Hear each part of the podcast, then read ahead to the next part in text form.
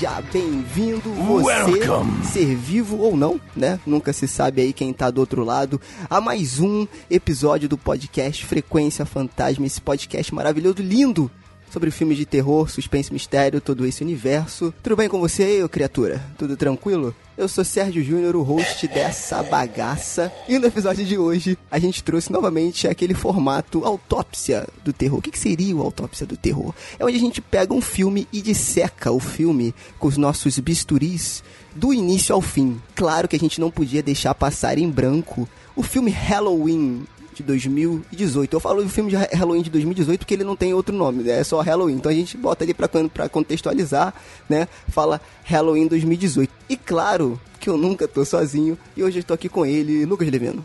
Fala pessoal, beleza? Aqui é o Lucas e Do you believe in the Bugman? You should.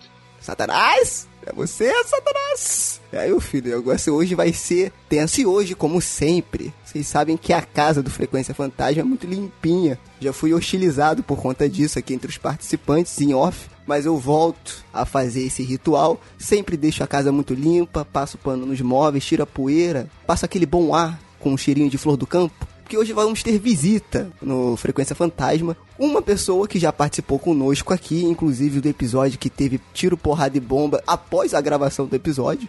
Né, que foi lá no episódio 20, a Batalha do Terror, sobre filmes de terror. E outra pessoa que eu queria muito trazer aqui no podcast, porque eu sei que também que ela é fã de filmes de terror e hoje a gente conseguiu arrastar ela pra cá. Primeiramente quero apresentar ele, Fábio Franzoni, lá do podcast. Tudo bem, Fábio? Tudo bem, cara. Como você disse aí no começo da ligação, tudo bem. tudo bem, né? Obrigado pelo convite, novamente, é um prazer. Principalmente falar dessa franquia que eu gosto bastante, né? Que são quase 10 filmes e mais 3 filmes do Austin Powers, né? Que é do Mike Myers. é... é a paródia, né? É verdade, verdade. Mas brincadeiras de parte, obrigado, cara. Obrigado, tô, tô, muito feliz e espero que a gente disseque bastante aí com os nossos bisturis, esses, todos esses filmes bons e filmes merdas aí. Com certeza. E hoje trazemos ela, a musa do podcast, a alma gêmea do Fábio, esse rapaz de voz veluda você ouviu aí. É... e mais uma vez, eu tô muito feliz de conseguir arrastar ela pra cá nesse episódio. Hoje estamos com ela, Cal. Tudo bem, Cal? Como é que você tá? Tudo bem! Fora meu couro cabeludo que tá doendo um pouco por causa desse arrastamento aqui, né? Eu quero agradecer. Fora, tá tudo bem, né? Fora o meu couro cabeludo que está doendo um pouco porque, por ter sido arrastado pra cá. Opa. Mas eu estou muito feliz. A lá, a lá Michael Myers, né? Que ele tem essa mania de arrastar as pessoas pelo chão, né? Então aí já combina Exatamente, tudo. exatamente. Eu tô no clima hoje, né? eu quero agradecer o convite e eu vou falar uma coisa para vocês que até tava conversando com o Fábio, assim, sabe? Durante muito tempo eu achei que a trilha sonora do aquela trilha conhecidérrima assim do, do Halloween fosse música do Sexta-feira 13. Olha aí, ó. Olha, isso é uma questão, uhum. isso é uma questão muito pertinente, porque as pessoas confundem muito hoje em dia. Jason, Michael Myers, porque a, a, a galera que não é do terror tem esse lance, né? Porque eles têm um estilo ali parecido né? Os caras são os dois serial killer, andam devagar, né? Usam máscaras. Então tudo uhum. isso aí influencia, uhum. né? Pra gente dar essa confundida aqui, né? Mas é muito pertinente. E outra coisa também, falando da música, antes de entrar no episódio, é muito legal. Eu vou, vou tentar deixar no link aqui, nas pesquisas que a gente tava fazendo pro filme, pelo menos eu, eu vi um vídeo agora desse ano do John Carpenter tocando a música, cara, pra uma equipe de, de televisão. Cara, foi muito legal, muito legal. Vou deixar o link aqui no YouTube para vocês assistirem. É muito bacana. Lembrando que essa música é chupinhada do Exorcista, né, cara? Pra lembrar a galera. Sim, sim, chupinhada do. Ah, eu ia falar, não sei se você ia falar sobre isso, mas é a inspiração do tema do Halloween, ele veio do exercício que o pai do Carpenter fazia com ele, assim, sabe? Que era uma música 5 por 2 que é esse exercício. Dum, dum, era isso que eu ia falar mesmo. é, então. Muito boa aí, tá vendo isso aí? E antes da gente começar, claro, por favor, Fábio, Fábio Cal, faça um jabá do podcast, ouvindo o podcast. É, do Jabacast. Também, né? E de todos os seus projetos aí, Jabacast, podcast, ouvindo podcast. Então, primeiramente, vocês aí, ouvintes do Frequência Fantasma, que querem conhecer ou já conhecem lá o nosso podcast, ao podcast Coquetel da Podosfera, que é aquela revistinha que ninguém liga, ninguém dá atenção, mas está lá no cantinho da banca de jornal. Das melhores. Cara, essa comparação é maravilhosa. das melhores bancas de jornais, né? Que deixa, deixa bem claro aqui. A gente está lá. Se quiser ouvir, a gente agora é um podcast mensal, estamos sem tempo de gravar, mas dizem as más línguas e a minha mãe que o podcast é engraçado. Então vá lá ouvir a gente. e também eu tenho um projeto em parceria com a Cal, que é o JabaCast, onde eu entrevisto podcasters. O Sérgio já esteve lá apresentando o Frequência Fantasma. Opa. Então toda semana a gente apresenta um podcast novo é, de um tema aleatório. São os nossos amigos, as pessoas que a gente conhece, as pessoas que a gente ouve. Então, se você quiser conhecer, vá lá no Ouvindo Podcast, que é uma plataforma de podcasts para você ouvir podcasts. É, lá tem o nosso podcast, também tem outros milhares e milhões de podcasts, incluindo o Frequência Fantástica. Então, sabe uma coisa, só para acrescentar aí que eu acho muito bacana, que eu já falei isso aqui também quando o Fábio falou na última vez sobre o Ouvindo Podcast. Tem uma função do site né? Porque eu sou leigo, eu sou um equino total no que diz respeito à programação e coisas do gênero, mas eu chamo de função. Tem uma função no site que ele te indica outros podcasts. Sim. Isso é muito bom, cara. E eu acho que vocês usam uma, um lance que é tipo assim, é baseado no que tá no hype ou algo do tipo, né? Sim. De, uma, de, uma, de um assunto que tá em alta. Cara, isso é muito legal, porque eu tenho assinado 87 milhões 537 mil feeds de podcast no meu celular. Só que, cara, toda semana eu quero ouvir um novo. Sabe? Quando você quer sim, sim. ouvir coisa nova, quer descobrir coisa. Então isso é muito interessante, cara. Vale a pena. Acessa lá ouvindo podcast.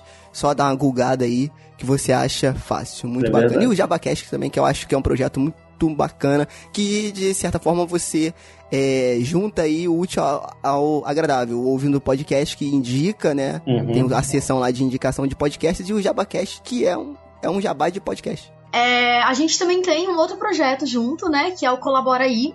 Aí não é só meu e do Fábio, é do é, nosso e de um grupo de amigos também. Que é uma plataforma de crowdfunding que ela vai ser lançada no início do ano que vem. Por enquanto a gente tá com um blog, que tá super interessante.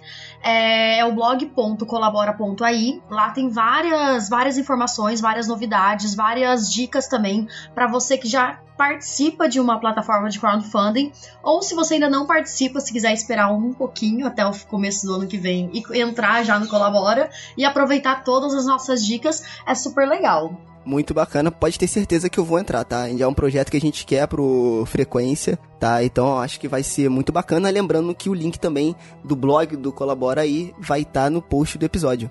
E antes da gente começar esse episódio cheiroso, lindo, maravilhoso, querendo falar das nossas redes sociais, nós podíamos estar matando, roubando, mas não, estamos aqui só para divulgar as nossas redes sociais. Então, por favor, faça-me o favor de ir lá no Facebook, é, procurar Frequência Fantasma, né? Que a gente faz umas brincadeiras lá, a gente faz nossa graça lá acompanha a gente no arroba FrecFantasma no Twitter, porque lá a gente dá a dica de, do que vai ser o próximo episódio.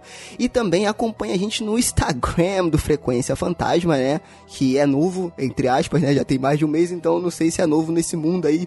Hoje, né? Tudo acontece assim. Então acompanha a gente lá no Instagram, que lá a gente posta os bastidores dessa bagaça tá? Então acompanhe se você quiser dar alguma sugestão, alguma crítica, alguma sugestão de episódio novo, deixa lá nos comentários de qualquer uma dessas redes sociais que a gente fala com você, beleza? E outra Sérgio, coisa também que, oi.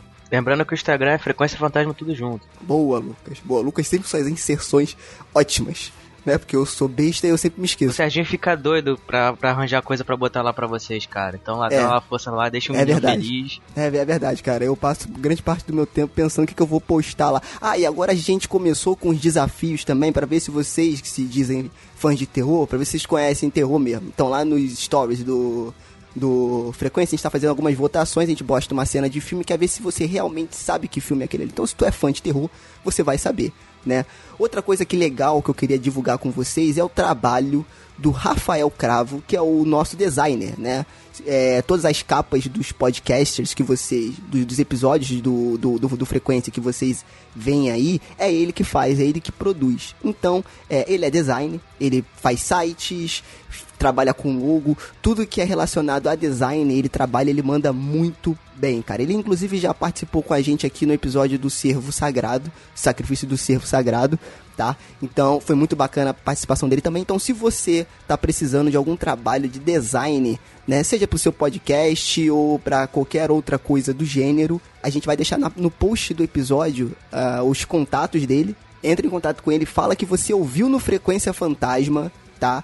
Que ele vai te dar um desconto bacanudo, beleza? Então é isso. Ah, e outra coisa também, só pra encerrar, eu já sei que eu falei demais aqui, tá? Mas em algum momento do episódio, eu não sei qual, tá? A gente vai ter um bloco novo, né? Que é o bloco de indicações de trabalhos independentes. Lembra que lá no começo do podcast a gente falava isso, quem acompanha a gente? Então, enfim, a gente conseguiu alguns trabalhos independentes assim. O de hoje, inclusive, é de um amigo nosso da Podosfera. Então, é, fica ligado que em algum momento do episódio esse bloco vai surgir, porque a gente não sabe ainda aonde, tá? Porque é novo ele vai aparecer. Beleza? Então é isso. Vamos para esse episódio, porque, lembrando, o mal está na cidade. Então a gente tem que se preparar. Vambora.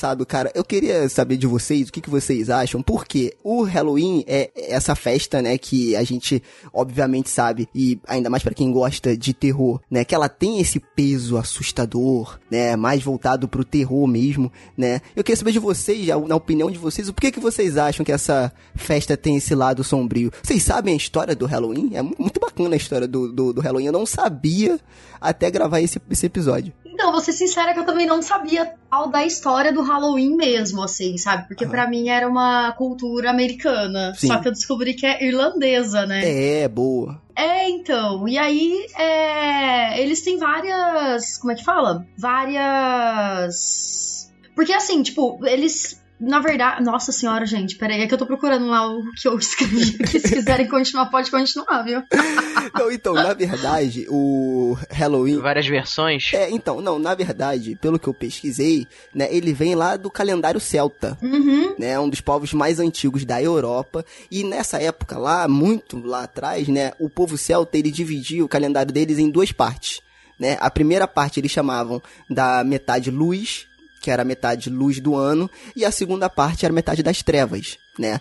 E nessa transição entre a metade da luz e a metade das trevas, tinha um feriado chamado de Samhain, que foi o, precursor do Halloween. Esse dia, era o dia 31 de outubro, marcava o início da metade das trevas. E para marcar esse início, tinha uma comemoração nesse dia que eles chamavam de Festival da Colheita.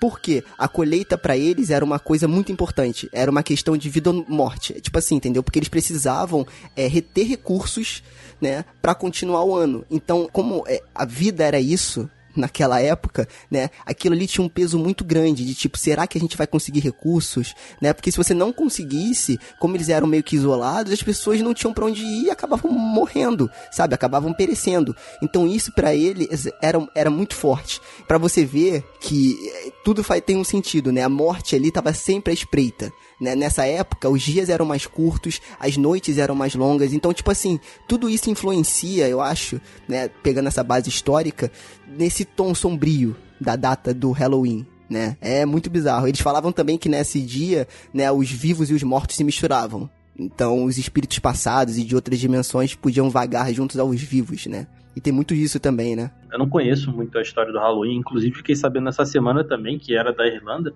Tem uma a irmã de um dos membros lá do podcast, o Alexandre, ela tá morando na Irlanda e a, a gente tava falando sobre feriado. Ele falou assim: Ah, então lá é feriado, lá na Irlanda é feriado. Eu falei, feriado hoje por quê? Aí ele falou, ah, por causa do Halloween. Eu falei, caralho, que vagabundo. É mentira, não falei isso não. falei, caraca, sério? Eles fazem é, feriado por causa do Halloween? Ele falou, é, porque o Halloween é de lá e tal, etc. Falei, ó, olha a importância que os caras dão pra essa data, né, cara? Foda. Sim, sim. Então, porque é, é interessante ver como que a questão geográfica mesmo, né? Quando você não, você tem aquela aquela quando você tem uma crença, meio que a questão geográfica ela fica em segundo plano, né? Porque assim, o, o dia 31, ele meio que marca o final do verão e o início do inverno. Uhum. E claro, né, no inverno as noites duram mais do que os dias. E aí eles consideram isso como período das trevas, sem contar que é a última colheita do ano, porque daí só vai ter no ano que vem, porque daí meio que a terra morre, né? Então, eles têm essa data do dia 31 de outubro, que é tipo para você celebrar o tempo da morte e ressurreição da terra, né? Porque, cara, sem alimento não vive, logo as pessoas morrem. Sim. Então as pessoas morrem porque rola essa questão das trevas mesmo, né? E, tipo, começa o inverno e tudo mais. Então, é incrível essa questão da crença ser muito mais é, evidente do que ciência, sabe? Sim, é, é, é bizarro. E aí rola também muita influência. Cara, isso eu acho, acho muito, muito legal que tava vendo, né? Essa questão, por exemplo, hoje a gente tá gravando, vamos datar o programa, né? A gente tá gravando no dia 2 de novembro de 2018, que é o dia dos finados aqui no Brasil, né? Dia dos mortos. Né? E é muito interessante porque essa história se confunde muito, a história do Halloween, com o cristianismo. Né? Na verdade, é, quando o cristianismo começou a se expandir, né, é, lá por volta de 609, né, da era cristã, eles começaram a trazer a cultura deles aqui para o Ocidente. E aí o que, que aconteceu? Eles, em vez de criarem as próprias tradições, né, na verdade eles começaram a incorporar algumas tradições pagãs, até para poder conseguir converter mais gente, né, pegar a galera ali que era pagã e tentar converter. Ou seja, tem um feriado, tinha um feriado, né, que era tradição, que era Lemúria. Vocês já ouviram falar? Que era comemorado no dia 13 de maio. Não. Esse, então, esse Lemúria falava que no dia 13 de maio, né, os mortos se levantavam de suas tumbas e de suas covas e para as pessoas que estavam vivas acalmar os espíritos desses corpos, né, dessas, desses cadáveres, desses mortos vivos, eles teriam que jogar leite na tumba deles ou então deixar peque, pequenos bo bolinhos, né, na tumba do pessoal para poder acalmar é, o espírito dos mortos. É, e aí, o que, que acontece? O cristianismo incorporou essa data e transformou essa data no dia de Todos os Santos, no dia 1 de novembro. Eles tiraram do dia 13, trouxeram pro dia 1 de novembro para quê? Para contrastar, para criar esse contraste com o Halloween, que também era uma data pa pagã, que na época se chamava Samhain. Então eles chamaram de The All Hallows Day, né, The All Hallows Day, que é o dia de todos os santos. E aí a galera, que como é com a expansão do cristianismo, né, a galera do Samhain, em vez de chamar de Samhain, começaram a chamar de, de All Hallows Evening, que era a noite de todos os santos, anterior ao dia de todos os santos, que era o dia primeiro. Depois de um tempo, eles criaram também é, o Dia dos Finados, que é o dia 2 de novembro, que é o All Souls Day.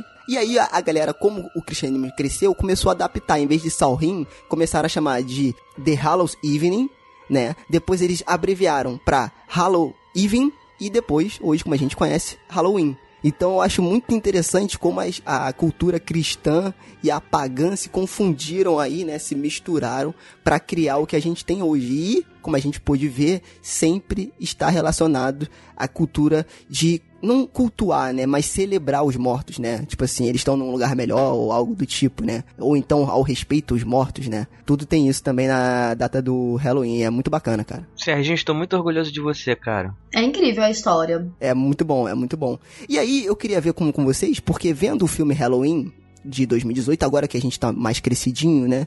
Tá mais amadurecido. A minha, a minha questão é a seguinte: coisas que não faziam sentido na minha cabeça né? Tipo assim, sentir medo por causa disso, por conta do afastamento de cultura. Por exemplo, na noite de Halloween, e isso principalmente acontece nos bairros menores dos Estados Unidos, as casas elas ficam muito acessíveis.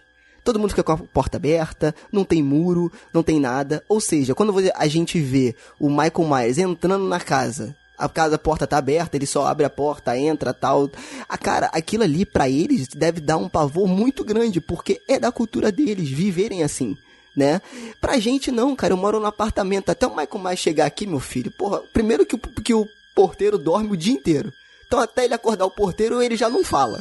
Né? Tu vai ficar batendo na porta lá até o porteiro acordar. Vai ter que passar pelo porteiro, vai ter que subir escada, vai ter. Entendeu? Então, tipo assim, é, eu acho que é diferente a cultura. Né? E eu acho que isso é, impacta um pouco na imersão da história do filme, porque tem o lance das casas de bairro, tem o lance dessa correria na rua de nego fantasiado, né, pra pedir doces e tal, de enfeitar a abóbora, ou seja, isso não tem no Brasil. Então acho que quando a galera assiste o filme aqui, sei lá, acho que não tem esse lance dessa imersão, sabe? Por isso que a gente pode, de certa forma, e aí a gente eu, eu vou estar tá meio que cagando a regra, mas sentir menos medo do que as pessoas que vivem isso diariamente, né? O que, que vocês acham? Cara, eu acho que aqui no Brasil a gente tem uma, uma coisa diferente, porque se a gente vê mais ou menos como funciona o Halloween lá hoje em dia, é bem parecido com algumas festas que a gente tem aqui, como, por exemplo, questão de fantasiar e ir pra rua. O carnaval, claro, nas suas devidas proporções. Que não deixa de ser um terror, né? Questão dos doces, o dia de São é. Cosme e Damião. então eu acho que foi uma coisa um pouco mais de, de regionalidade mesmo, entendeu? Porque o Halloween, ele só começou a pegar no resto do mundo por conta da, da questão mais comercial dele, entendeu? Agora, por questão de cultural, acho que foi uma coisa bem específica, né, da, da parte da, da história dos Estados Unidos em si e dos países que fizeram parte da, da colonização. Diferente do Brasil, que a gente teve aqui o, o outros povos, né? O que, que, vocês acham, Fábio e Cal? Quando vocês assistiram os filmes, vocês assistiram certa, um certo afastamento, assim, de não sentir tanto medo dessas coisas? Ou isso não, não importa? Dane-se, pra mim tanto faz meio que funciona assim mesmo? Então, eu quando eu assisto, eu meio que dou uma julgada, sabe? Eu olho assim e falo, cara, por que, que essa pessoa deixa a porta aberta, entende? É, por que, que essa pessoa tá fazendo é. isso? Tipo, eu fico um pouco assim. Tanto é que, tipo, às vezes eu tô assistindo o filme junto com o Fábio e a gente tá assistindo todas essas franquias, né? E eu fico um pouco assim, falei, cara, que bosta, sabe? Tipo, que raiva dessas pessoas que não fazem isso, que não sei o quê.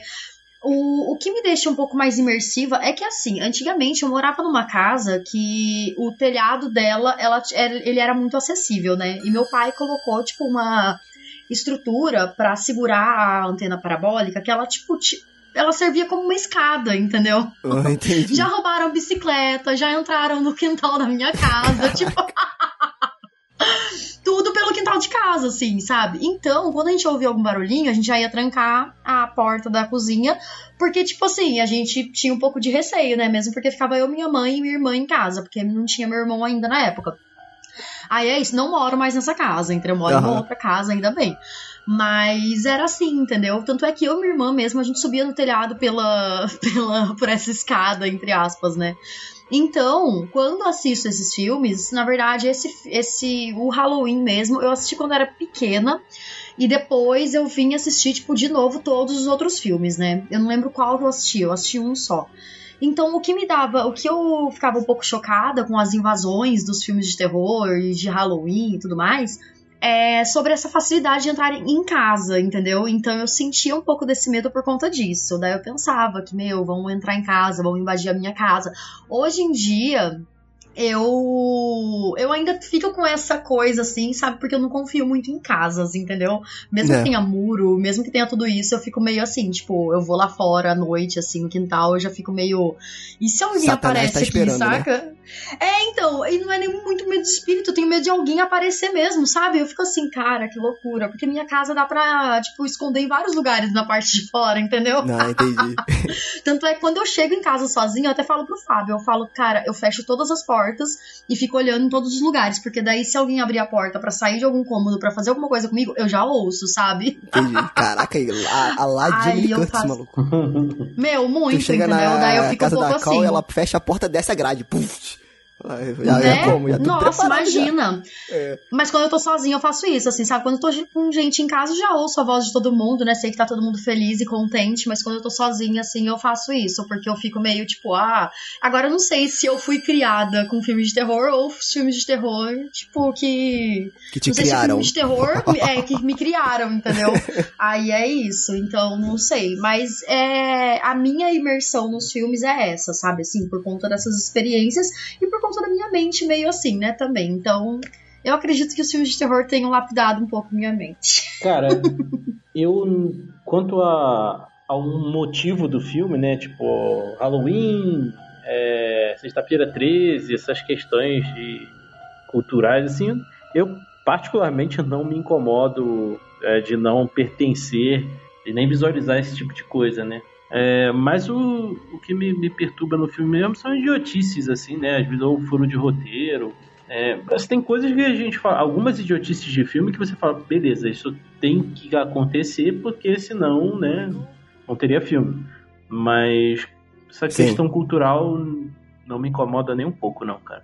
É porque eu acho que a questão das decisões idiotas, isso, cara, é uma guerra que eu travo, que eu defendo. Por quê? Eu falo o seguinte, vem o roteirista e fala, não, porque isso no roteiro não faz sentido, que não sei o que. Eu falei, meu irmão, tu já se cagou nas calças? Tu já teve frente a frente com o Michael Myers, com a faca do tamanho de uma peixeira pra te matar? Não teve. Então você não sabe qual vai ser é. a tua reação. Às vezes tu pode ter uma, uma reação racional e fazer a escolha certa, digamos assim, entre aspas, né? Ou então tu pode ser idiota, cara, e tentar passar por debaixo da porta do banheiro. Entendeu? Enquanto o cara tá lá. Porque você tá desesperado. O maluco acabou de quebrar a porta com a mão. Sim. Entendeu? Cara, tu vai ficar. Eu acho que o terror, ele tem, digamos assim, essa liberdade poética. Entendeu? De como lida com medo, a pessoa perde um pouco a noção. Então, assim, isso pode ser usado tanto para bem quanto para mal. O cara pode ser esperto no mau sentido e usar isso como uma muleta de roteiro, tipo, ó, o cara tá com medo, então ele pode fazer qualquer coisa, ou então ele pode usar isso também para que agregue ali, né, no que tá acontecendo ali naquela situação e tal, e que você entenda o porquê que ele é, fez aquilo ali, né? Então, assim, tem isso também, né? Esse jeito das pessoas agirem em filmes de terror que é, agora é considerado um grande clichê, clichêzão, e aí todo mundo tenta evitar. Cara, outro, no dia que a gente foi assistir o, o novo Halloween, o Sérgio e eu, cara, te, a gente tava na, na fila para comprar o um ingresso, e aí tinha um cara fantasiado de Michael Myers na, ali na entrada do cinema.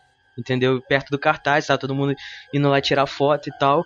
E tinha muita gente que não viu o cara simplesmente não via. Aí quando a galera terminava de comprar o ingresso no guichê e ia em direção à entrada do cinema, tomava um susto. Exato. Quer dizer, se fosse um assassino de verdade, tinha matado e ninguém tinha visto, cara. Um amigo nosso que tava no momento também ficou um bom tempo a gente conversando sobre isso, tipo, ah, que fantasia legal, o cara tá lá, vamos lá tirar uma foto. E o nosso amigo tomou um susto quando viu, porque não tinha percebido. Entendeu? Então isso, isso, isso acontece mesmo, cara. É porque você não espera, cara. Você não espera que o maluco do tamanho de um armário com a cara branca, vai estar tá com a peixeira te esperando ali, ó, você virar a esquina. Daí quando você se depara com essa situação, você se caga todo, você não sabe o que fazer, entendeu? Então assim, é, eu acho que rola isso também. Porém, é isso aí, tem roteirista que defende, tem roteirista que não defende. Quem sou eu na fila do pão, né?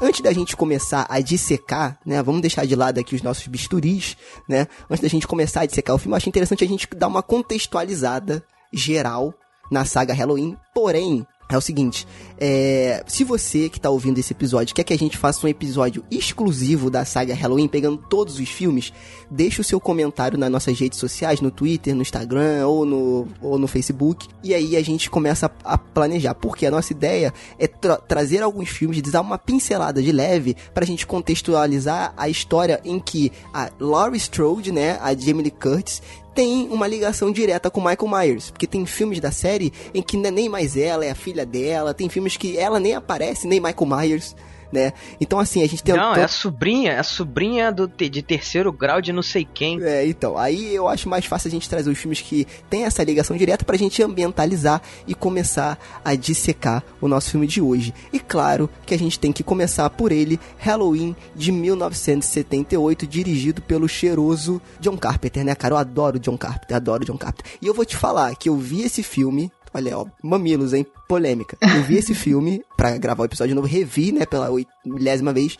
E, cara, eu não sei se ele se sustenta até hoje, hein? Não sei. Eu não sei o que vocês acharam, né, quando vocês reassistiram o filme.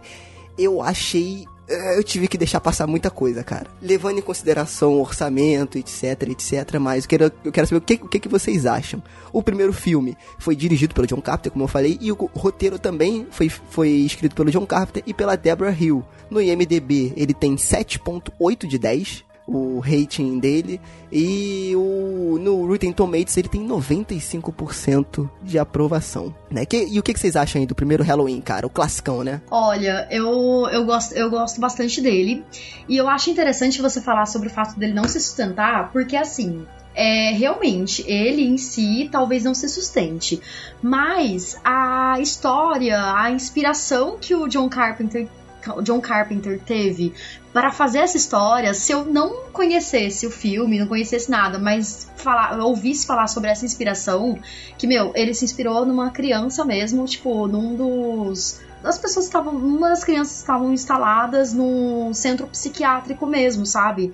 E o John Carpenter, é ele meio que olhou pra cara daquela criança e, tipo, aquela criança olhava pra cara dele como um cara de, tipo, com aquele olhar de psicopata, sabe? Isso daí meio que fez surgir o Michael Myers. Isso para mim já é uma inspiração muito foda, tipo, cara, esse filme vai ser sensacional. Se tivesse essa mesma inspiração hoje, talvez o filme seria fosse muito bom, sabe? Sim. Nem nem questão de ser Halloween, mas qualquer filme que seja inspirado nessa nessa imagem sombria que o diretor tem de uma criança, entende? Isso que eu acho mais foda, porque é uma criança, saca? Com um olhar psicopata, é algo que você não espera, entendeu? Então eu acho interessante, assim, talvez ele sustentasse se fosse de acordo com os dias de hoje, sabe? É, então, isso que eu pensei, porque se você for ver o filme no seu contexto, e isso eu sempre gosto de meio, meio, meio que assim, eu vejo gente falando que, ah, o filme para ser bom ele tem que se sustentar até hoje. Eu não concordo. Eu acho que você tem que se botar você tem que se botar na época, tá? Porque, cara, você pegar uma criança, dar uma faca na mão de uma criança e fazer ela matar uma pessoa, isso era muito pesado na época. Isso aí era uma coisa muito. inconcebível, entendeu? A cena pode ser tosca? Pode ser tosca, porque ele não tem dinheiro nem pro sangue direito, né? Porém, é, cara, aquilo ali foi muito pesado. Entendeu? Então, tipo assim, isso tudo dá um peso no filme. Inclusive, essa primeira cena, em que você tem a visão do Mike Myers em primeira pessoa dele matando a irmã, é, ela foi feita assim justamente como uma saída narrativa pro fato deles de não terem uma, um, um ator criança para poder fazer a cena naquele momento da gravação. Sim. Aí eles pegaram, pegaram e botaram ali a máscara, fizeram, né? O efeito da máscara sobre a câmera e filmaram em primeira pessoa toda a ação para depois, quando eles tivessem um ator, eles finalizassem essa cena com a parte no final que ele aparece na, na, na frente da casa. É, essa cena ela tem um erro de altura, assim, de proporção, na verdade, é que é absurdo, assim, né?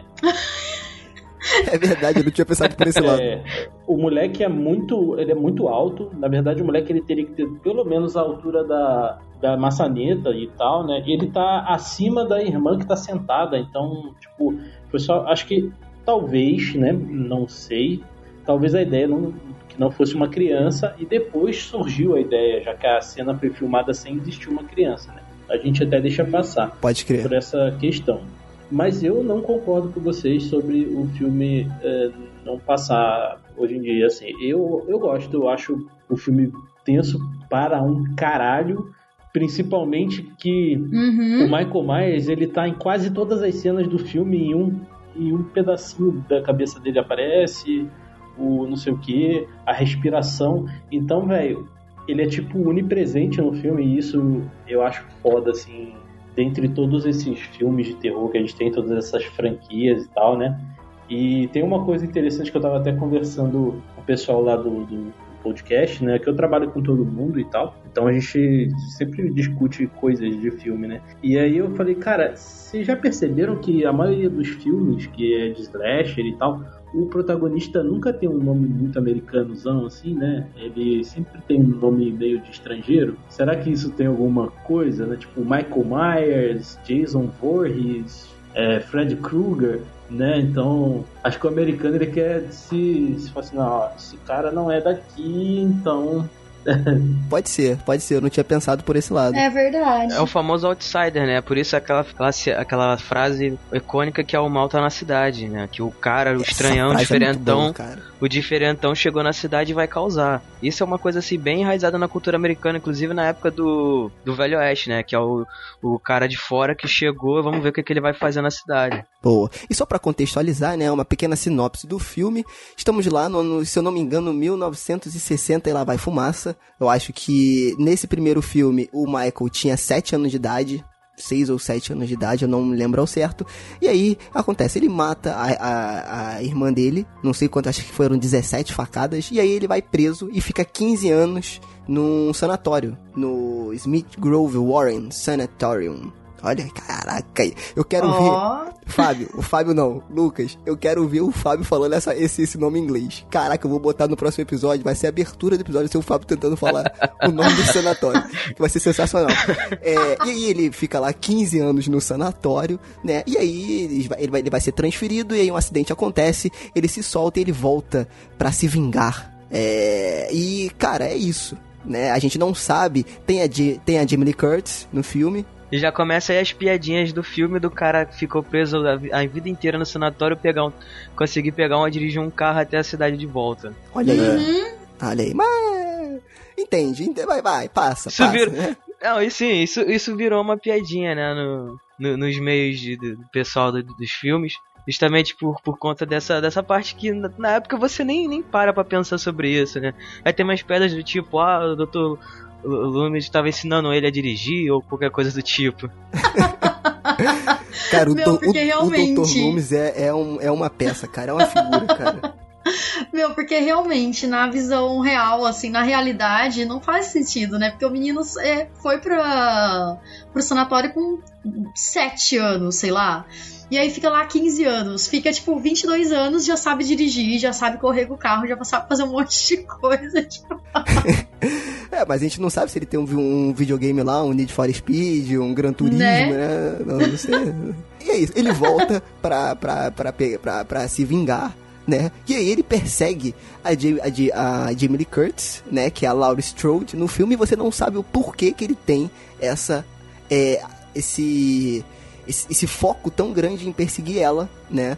Até o segundo filme. Né? Mas o primeiro filme é isso. É porque acho... o argumento original do roteiro era ser o assassino de, de babás, né? O The Baby, The Baby Sister Mother. Então, é, basicamente sim. uma concepção de um, de um, digamos assim, de uma onda de crimes que vinha acontecendo naquela, naquela época, que a gente já até mencionou isso em alguns episódios anteriores, que era, por exemplo, um, um assassino serial que tinha, sei lá, matara ou matava pessoas especificamente por algum motivo. Tinha um assassino de pessoas, sei lá, é, de hippies, tinha um assassino de, de idosos, enfim. E aí foi basicamente nessa, nessa pegada que ele criou esse conceito, né? Hum, boa, boa. Não sabia disso não, cara. Foi, foi bem bacana. E o que eu acho legal desse filme, porque ele tem duas características legais, que eu acho que o novo filme também tem, o de 2018. Ele, o final dele principalmente, dá uma brecha muito grande para duas coisas. Primeiro, para continuação, obviamente, e segundo, para isso que eu acho mais legal no Michael Myers que nenhum outro assassino tem. O Ghostface do Pânico flerta um pouco com isso, mas não como o Michael Myers. Você não sabe se esse cara ele é realmente um ser humano ou ele tem algum poder sobrenatural. E aí, vamos desconsiderar esses outros filmes do meio da saga aí, que dá uma bagunçada nessa origem dele, né? Mas vamos se concentrar no primeiro filme. Ele acaba e você não sabe e esse negócio, cara, eu acho muito legal. De você realmente. Cara, você não sabe se aquele cara, porque toda a história dele é a história de um humano, né? O cara, um assassino, um psicopata, foi preso, se soltou e veio buscar vingança. Mas ele toma tanta porrada, cabide no olho, tiro, tudo que é, e não morre, né? E, e, tem esse lance dele fugir no final. Cara, aquilo ali dá uma brecha muito legal. Isso também dá um certo medinho, né? De você falar assim, cara, nada, é um cara imparável, né? E eu acho isso muito legal. Cara, eu acho, eu vou um pouco além ainda. Eu acho que ele dá três brechas. Ele dá brecha para uma continuação com o Michael, uma continuação com. Isso a gente tá falando do, do novo, né? É meio que adiantando um pouco a pauta, Sim. mas depois a gente volta. É, uma continuação com o Michael que sobreviveu, uma continuação com a, a neta que ficou traumatizada e pode virar uma assassina motherfucker, e também uma fala assim, ó, acabou, o Michael morreu, pronto. Tipo, é, é, o ponto que Exato. eu vi, assim, foram, foram esses três. É. E eu acho que se tivesse só o primeiro filme e a última cena fosse ele sumindo, cara, ia ser, ia ser lindo. Ia ser maravilhoso. Porque ia deixar isso no ar. Tipo, realmente ele era humano ou ele era alguma coisa além do que a gente conhece e o que a gente pode conceber? Sabe? É, é bem bacana. Porém, depois do primeiro, claro que eles iam. Ah, lembrando que o filme ele teve um orçamento muito baixo, acho que foi 300 mil dólares, né, para poder fazer o filme. Cara, o negócio faturou, acho que mundialmente 47 milhões de dólares, né? Então faturou, triplicou o, o, o, a, a, o orçamento, né? Uhum. Isso porque foram 47 milhões de dólares só nos Estados Unidos, porque ele faturou mundialmente 70 milhões. Olha aí. Isso que é foda. E outra, né? É, o filme ele foi escrito em 10 dias e filmado em 21. E foi engraçado que, assim, tipo, era tão pouco, tão baixo o orçamento, que os atores eles usavam as próprias roupas deles, assim, sabe? Tipo, pra gravar, é. entende? E eles, eles não tinham grandes nomes, né, na, no filme.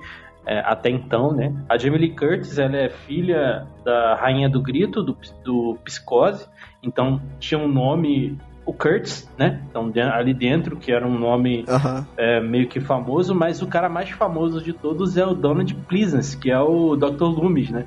Dr. E Loomis. eles precisavam usar o cara ao máximo em três dias só, que era o que eles conseguiam pagar de cachê para ele. Então ele, eles aproveitaram bastante, né? Então talvez a cena final tivesse, tenha sido gravada até logo no começo do filme, do, da, das gravações. É, e o lance da faca, tudo isso também, ele traz muito de psicose, né? Sim. O próprio John uhum. Carpenter, ele fala que se inspirou muito em psicose, né? Tanto que ele trouxe a Jamie Lee Hayden West, que é o nome Sim. dela, mais conhecida como Jamie Lee Curtis, né? O nome artístico dela. Filha da Janet Lee. É, da Janet Lee. É, filha da, da Janet Lee, que protagonizou aquela cena clássica que a gente conhece do Psicose, que é a facada no chuveiro, uhum. né? Então ela era, era vítima da facada no chuveiro, né? E aí, após o sucesso estrondoso de Halloween 1, claro, né? A gente fala que as produtoras mandam no cinema hoje, mas, amigo, sempre foi assim, né? E eles viram a oportunidade de fazer a continuação, Halloween 2, que segue ali logo após a queda do Michael Myers lá da, lá da varanda, né? E aí, que eu tenho meu pé atrás. Não achei um filme ruim, achei ok, claro que eu achei o primeiro melhor, mas aí que esse lance dele sofrer aquela saraivada de tiros e não sei o que, e ele ainda ficar vivo, né? Eu já fiquei meio. Ah, tá, que você tira muito a humanidade dele de uma vez só, entendeu? Em vez de você deixar aquela pitada de dúvida até o final, não, você já viu que ele não é totalmente humano, ele tem alguma coisa a mais que move ele, né? Mas o 2, é, ele foi lançado três anos depois, em 1981, mesmo ano de lançamento do Sexta-feira 13, do primeiro Sexta-feira 13, né? O Halloween 2 foi dirigido por Rick Rosenthal, não mais pelo John Carpenter, mas o roteiro ainda continuou com John Carpenter e com a, De e com a Debra Hill. No IMDb ele tem a nota 6.6 de 10 e no Rotten Tomatoes ele tem 30% de aprovação, ou seja, os críticos já afundaram a nota dele aí no segundo filme. Vocês acham que o segundo filme ainda funciona? Vocês gostam do segundo filme? É. Ainda tem essa ligação, né? Michael uhum. Myers e, e Laurie Strode, né? Porque é, é, é, acontece diretamente ali após a queda dele. Cara, eu gosto do filme, mas acho uma merda esse argumento de que ela é irmã dele. Então, isso meio que fode o Exato, resto. isso foi criado é, nesse filme, É verdade. Né? Porque invalida o primeiro filme em questão dele ser o assassino de Babai. Né? Assim, isso não é dito, né? Mas quem viveu naquela época provavelmente conhecia essa história e eu tava lendo que esse seria o nome inicial do filme, né? É The Babysitter's Murder. E eles acabaram mudando para Halloween. Mas o filme é bom, cara. Não é ruim, não, mas sei lá, acho que dava para fazer um filme. É, ele... Então, assim, dava para juntar os dois e fazer um filme só. Só que tirando essa questão dela ser irmã e tal, que né, vira aquele. A vingança de novela mexicana. Mas eu acho que é o seguinte, eu, eu gosto desse lance da, da, deles serem irmãos, cara. Eu curto essa, esse, esse negócio. Porque cria esse laço. Eu não sei explicar muito bem, mas cria esse laço e dá uma motivação para ele que eu tive esse insight no segundo filme. Não sei se foi a intenção do John Carpenter ou não, mas esse lance da gente sempre be beirar o lance da, tipo assim, ele é humano ou não é humano? O que que move ele? Cara, é a vingança Então o cara vai tomar 10 milhões de tiros, facada, explodir, pegar fogo. Mas o que deixa ele continuar andando atrás da irmã dele é a vingança. É o que ele. Ele. A gente vai falar daqui a pouco do Halloween do Rob Zombie, né? Que pra mim, cara, é o oficial início de Michael Myers, tá? Até porque eu sou uma beat completa do Rob Zombie. Adorei esse filme, sempre revejo, acho muito foda. E assim, eu vejo esse, esse lance dele continuar andando porque aquela vingança para ele é muito forte. Então acho que essa é a metáfora, digamos assim. Ele vai tomar muito tiro, vai vão esquartejar, mas ele vai continuar andando. O mal nunca para. O mal vai estar tá sempre à espreita. Então uhum. acho que essa é o que ele mais, mais ou menos o que permeia, né, a saga. Eu acho que assim, concordo com você em parte, mas eu ainda acho que um, um assassino sem motivação, um assassino por ser um assassino, muito mais interessante.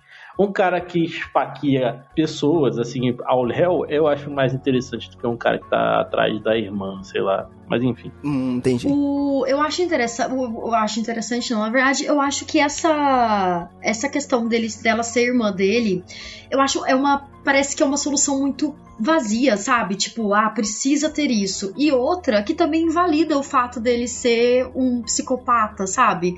Que eu fico pensando assim, geralmente os psicopatas eles matam um algumas pessoas X, assim, sabe? Sei lá, matador de babás, entende? Então ele vai matar, meu, todas as babás. E como ele tem uma lógica, né? Exatamente, ele tem uma lógica na cabeça dele, entende? É algo Sim. que, cara, por que, que ele tá matando babás? Não sei, mas, cara, é dele, entendeu? Então, tipo, é aquilo, sabe? Quando se torna algo meio que vou matar minha família por vingança, eu fico assim, cara, mas psicopata tem essa questão de vingança? Deve ter, entendeu? Mas geralmente o que a gente vê, pelo menos nos filmes, são pessoas matando pessoas de um certo padrão, sabe? E aí Sim. ver ele matando, querendo pegar a família, querendo pegar, tipo, até a sexta geração da família, entende?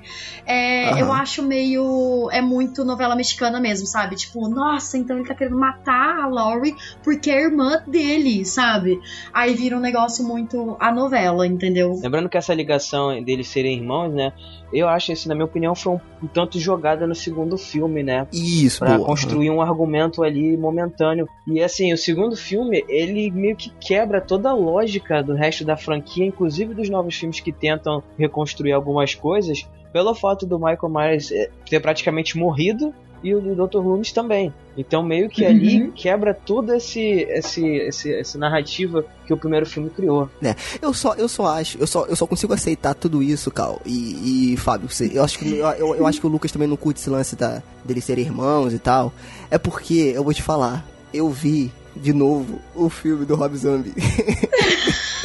e, cara, ele explica muita coisa. Ele fez com que eu comprasse a ideia do porquê que ele tem esse ódio.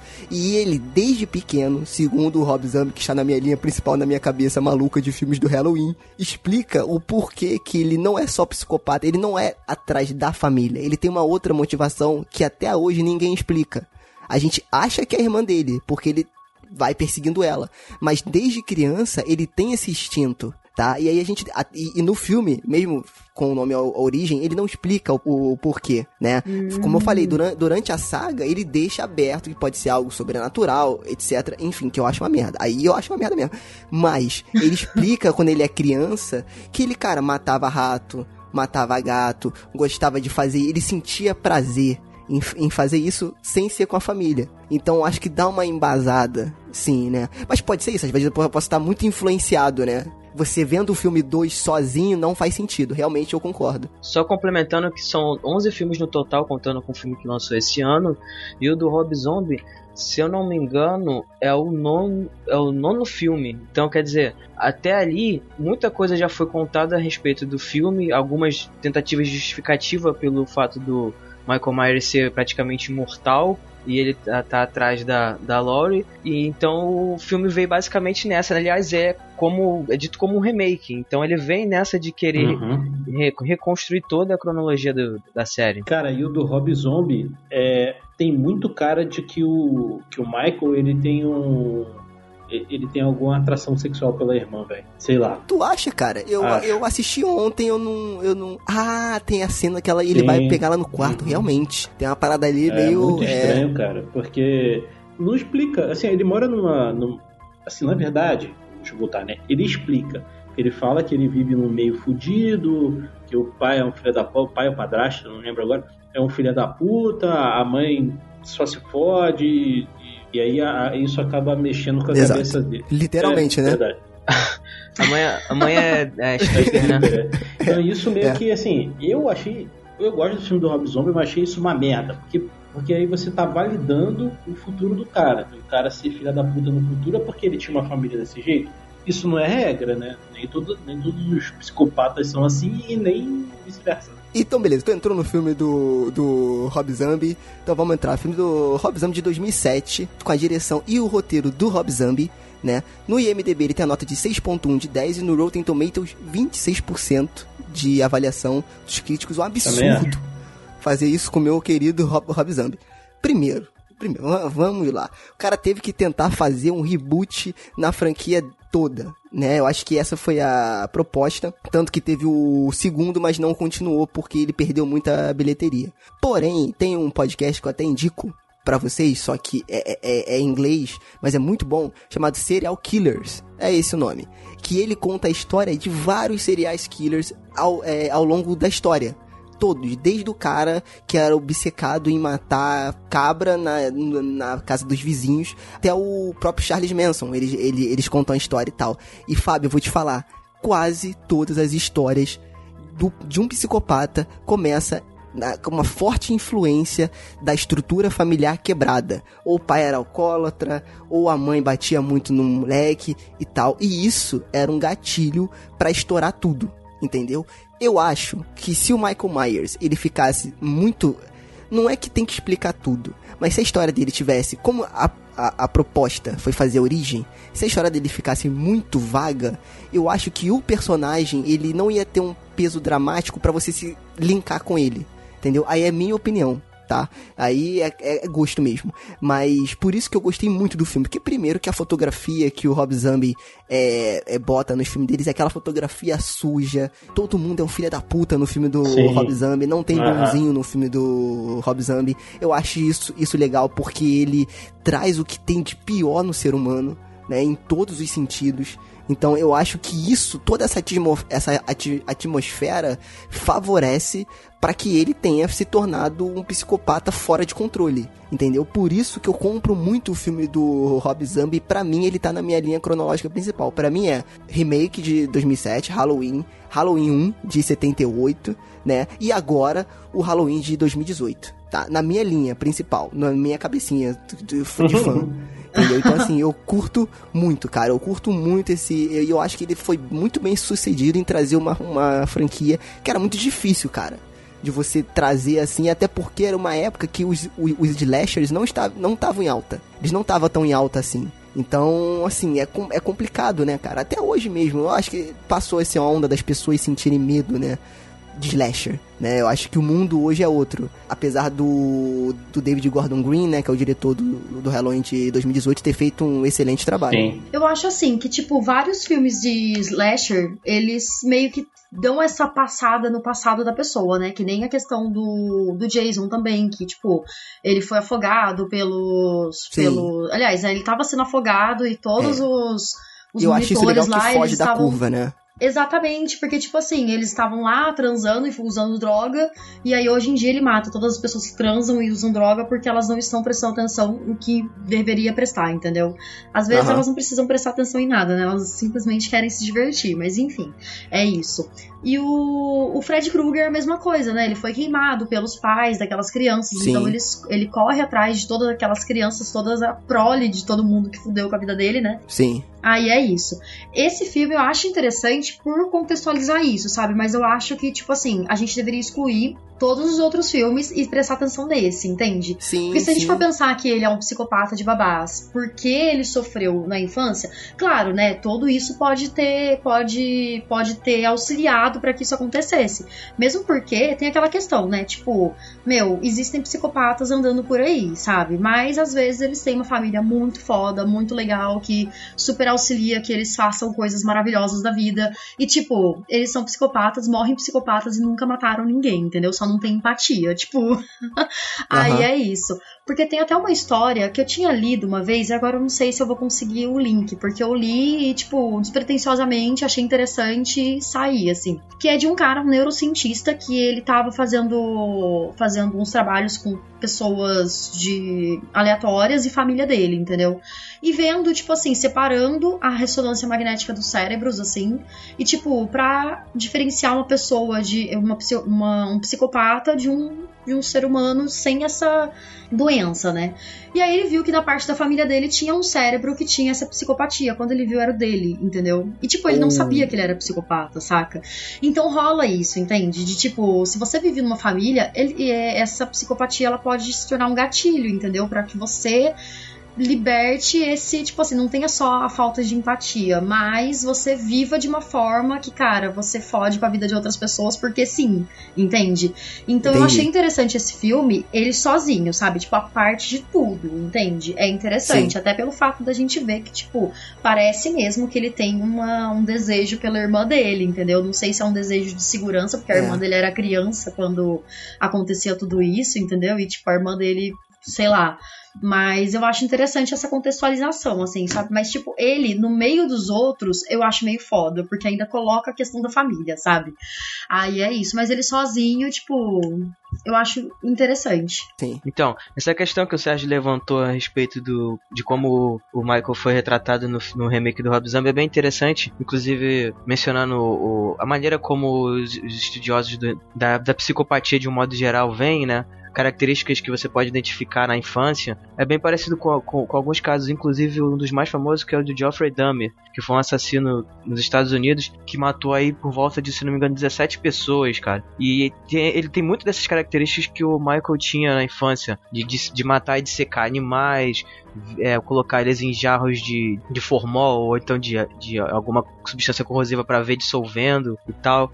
E ele tinha. E ele era alcoólatra, então toda vez que ele bebia, esse gatilho disparava e aí ele começava a ter a ânsia de, de assassinar pessoas. Então é, assim, construir essa narrativa buscando mais um lado verossímil, né, pautado em estudos e casos reais, eu acho que complementa muito pro, pra figura do, do, do psicopata que é o Michael Myers, inclusive até para afastar ele de outros mais de outros clássicos também como Jason, né, que tem uma pegada mais sobrenatural. Por isso eu concordo com, com vocês de quando ele começa a trazer mais pro lado sobrenatural, começa a descaracterizar o personagem. E antes da gente entrar no novo, antes da gente pegar os nossos bisturis e começar a dissecar o novo filme, falar aqui rapidamente do Halloween H20, né? Que a gente passou por ele, que é 20 anos depois do primeiro, né? E eu acho legal que ele tem, se você perceber, uma pegada parecida, a proposta parecida com esse novo do de 2018, né? Ele tem ali algumas coisas parecidas. Eu achei um filme legal, um filme muito a cara dos anos 90. Então eu acho que isso foi um ponto forte dele, dele conseguir adaptar esse filme pra década de 90, que a gente já tinha Pânico, o Jason já tava já consagrado,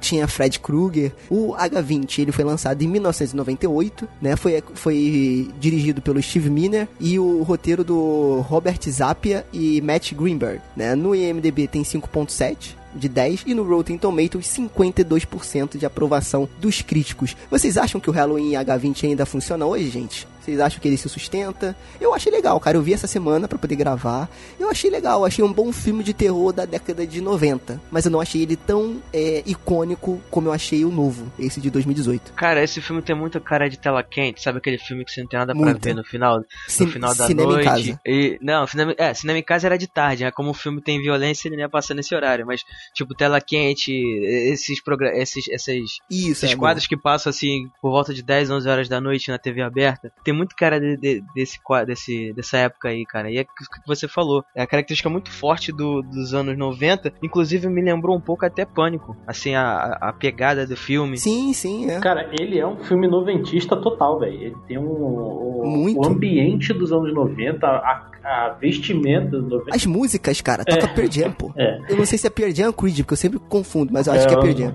É Pearl Jam. Assim, o noventista é. que eu digo já é virada de, de, de, de 90 para 2000, né? Tem essa cara aí de pânico, Sim. cara de. entre outros filmes merdas aí que a gente via na época. Mas eu vou falar que eu acho esse filme mega esquecível, cara. Eu não lembro de porra nenhuma e faz, sei lá, dois meses que eu vi o filme. Ó, eu vou falar que eu também não lembro de muita coisa sobre ele, não, viu? Ah, mas tem uma coisa que vocês vão lembrar: Michael Myers crossfiteiro. Porque ele se pendurar com a mão só e descer no corredor, vocês lembram dessa cena? Não. Não lembro, não. Que não. isso, cara? A cena mais icônica do filme.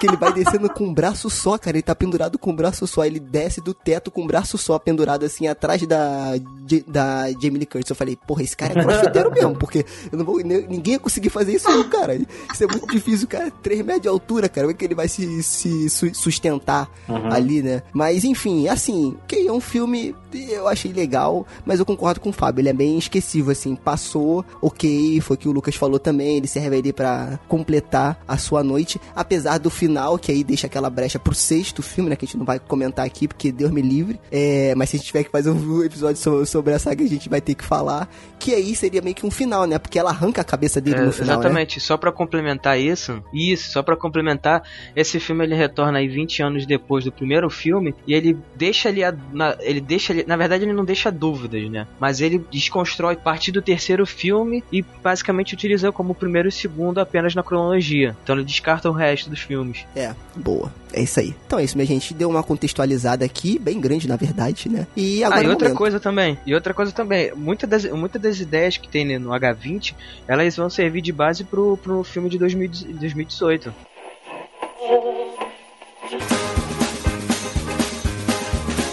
Vou interromper os avisos ou o podcast, ou seja lá o que você esteja ouvindo, rapidinho para passar uma informação muito importante. Eu sou o Fábio Franzoni, o host do podcast barra JabaCast lá da plataforma Ouvindo Podcast, e a Cal, que também é host do site. Estaremos no Rio de Janeiro, dia 15 do 12, das 11 às 16 horas, fazendo um encontro de podcast na praça de alimentação do shopping da Tijuca. Então você que gosta da gente, que quer conhecer a gente, vão ter vários podcasts que você conhece, o Frequência Fantasma, o Tarja Nerd, o Outcast, o Locadora do Trash, entre outros podcasts e podcasters estarão lá. Aguardo a sua presença, você que está me ouvindo agora. Vou pedir para o responsável deste podcast deixar o link e o nosso banner aí para você marcar sua presença lá no evento do Facebook. Então, aguardo você lá para a gente bater um papo, tomar um negócio. Aproveita que é na praça de alimentação do shopping. Aguardo você no dia 15. Vamos lá tomar uma cerveja, bater um papo, tomar uma coca, comer um hambúrguer, qualquer negócio, tá bom?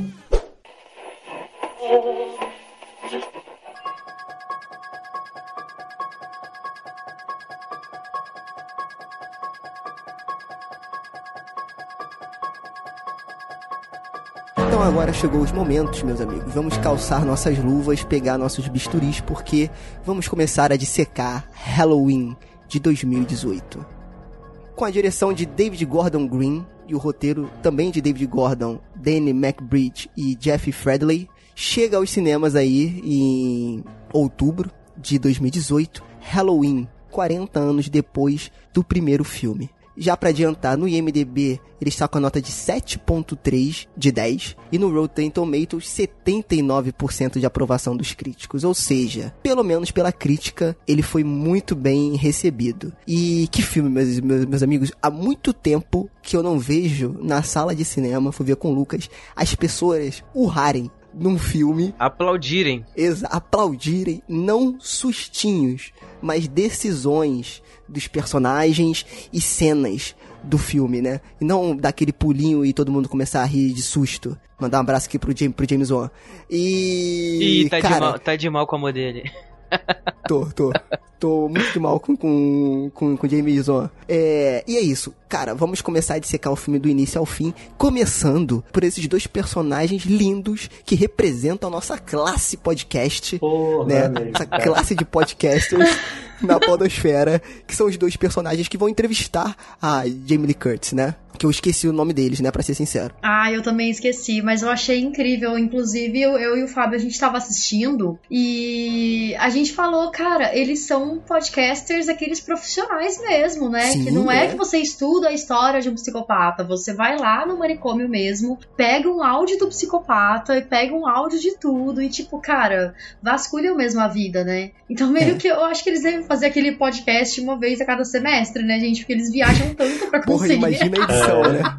Exatamente, Que sabe? Cara, porque a mulher ela anda na rua com aquele fone gravando. Até que no começo eu não tinha entendido por que ela tava com fone, sabe? Sim, Aí depois que ela falou sobre podcast, eu falei, ah, que foda, É caralho. muito maneiro, né, cara? E aí a gente já vê, puxando a s- sardinha pro nosso lado, que, cara, tá em alta, né? Porque, quer dizer, podcast sempre teve em alta nos Estados Unidos, é uma coisa bem comum lá. Mas é, é engraçado que agora parece que a gente tá tendo uma visibilidade muito maior aqui no Brasil. A gente que eu digo a classe de podcasters, né? Tá tendo uma visão muito maior aqui no Brasil, inclusive aparecendo em Halloween. Olha aí que É verdade. privilégio. Mas você falou uma coisa, cara, que, que é muito marcante pra mim. É, você falou, eu não lembro o nome dos personagens e eu vou te falar que eu não lembro o nome de ninguém, a não ser da Laura e do Michael Myers, cara. Isso aí eu. não- Que isso, eu cara? achei isso meio. meio foda, assim, sabe, cara? Porque, tipo, eu, não- eu não lembro o nome da, da filha da, da filha da Laura, nem da neta da Laura. Aí, Karen. Não, não sei, achei. Achei que faltou um pouco falarem o nome delas mais vezes pra gente gravar, sabe? Então, Aboro, o que eu acho que talvez tenha acontecido é porque, pelo jeito que a gente assistiu É, também, né? Se quiser explicar. Porque assim, Eu não me orgulho, Então.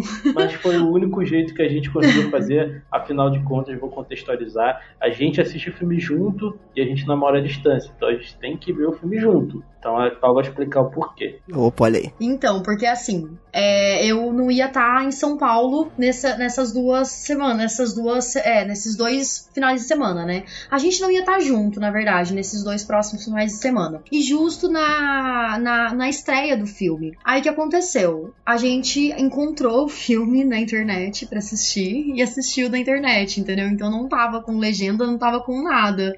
Então a gente assistiu totalmente em inglês e, tipo, foi entendendo algumas coisas, assim, sabe? Daí é Hum, isso. entendi. Então, meio que. Porque a gente assistiu pra poder gravar o podcast, entendeu? Senão, porque a gente vai assistir junto só no dia 10, entende? Aí é Hum, isso. entendi. Que, que bonita essa ação. Olha, pra gravar o podcast, eu sinto honrado ter esse esforço, né? Cara, mas é assim, cada um é o jeito que deu pra assistir. Eu acho que pode ter influenciado um pouco na experiência de assistir o filme, né, realmente. Aham. Na, a qualidade, com certeza, é, in- in- influencia, assim. Mas é, é engraçado, cara. Eu acho que ele conseguiu dividir bem, assim, o tempo de tela dos personagens, sabe? Da filha, de contextualizar como que a Laurie tava se sentindo, né? A Jamie Lee Curtis, a filha dela, como é que tava o contexto da vida dela naquele momento.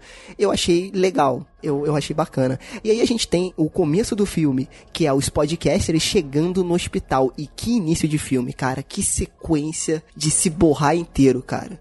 Que eles começam, né, Foi o que explicando. eu falei pro Serginho no cinema, ah, tinha que ser podcast pra lá fazer merda lá. Tá vendo? É foda, né, cara? Cara, mas assim, a gente assistiu desse jeito, mas a gente pensou assim, o tempo todo a gente pensava, cara, deve ser muito foda essa cena no Uhum. cinema. Tipo, várias cenas, sabe? Cal, Cara, foi então, demais, assim, coisa que eu imagino. eu na época eu parei de jogar, mas eu tava jogando um joguinho do Power Ranger, que até recomendo pra quem gosta de Power Ranger. Então eu, eu assisti o filme com o rabo de olho, porque eu falei, eu só estou prestando, não estou prestando atenção, porque é, eu quero assistir o filme no cinema. Eu só quero saber o que aconteceu pra gente poder discutir aqui, entendeu? E ficar assim, Entendi. ficar livre pra, pra tomar spoiler e tal. É, então, a gente sabe os acontecimentos do filme, mas de uma forma um pouco mais rasa, talvez. E tem até uma coisa que a gente vai falar, eu, ou eu, a Cal, a gente vai falar lá na frente, que a gente teve um fake plot twist, mas aí a gente conta daqui a pouco. Opa, beleza. Ah, lembrando que esse episódio, a partir de agora, já desde o começo é cheio de spoilers, tá, gente? Por isso que é autópsia. Então, se preparem aí. Se você não assistiu o filme, vai assistir e depois vem conversar com a gente. Cara, uma, uma, uma coisa que eu fiquei meio puto quando eu vi no trailer foi a parte. Eu, eu, não, eu não vejo trailer de filme, tá? Eu tento não ver trailer de filme. Porém, esse eu tava muito empolgado. Parecia a criança, porque eu adoro Halloween. Eu, eu adoro o Michael Myers, a pessoa, o personagem, né? Adoro.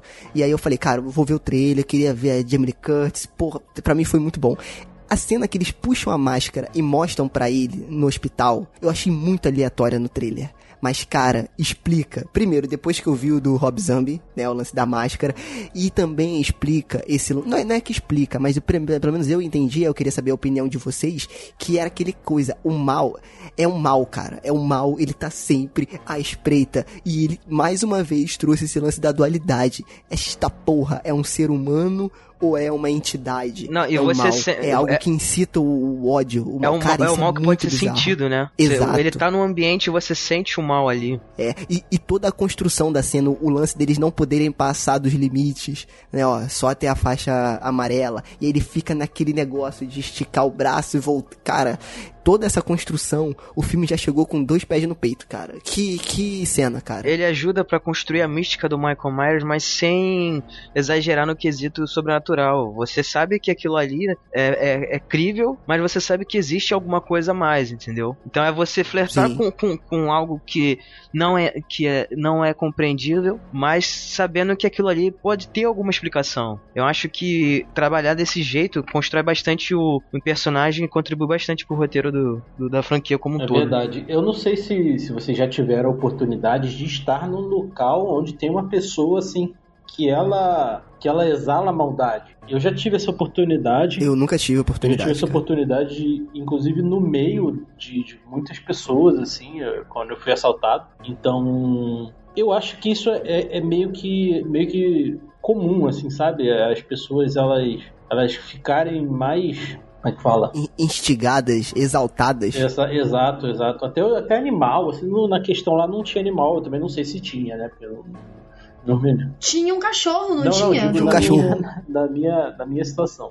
É, ah, tá, mas, entendi. Mas tinha um cachorro lá também, brincadeira, não?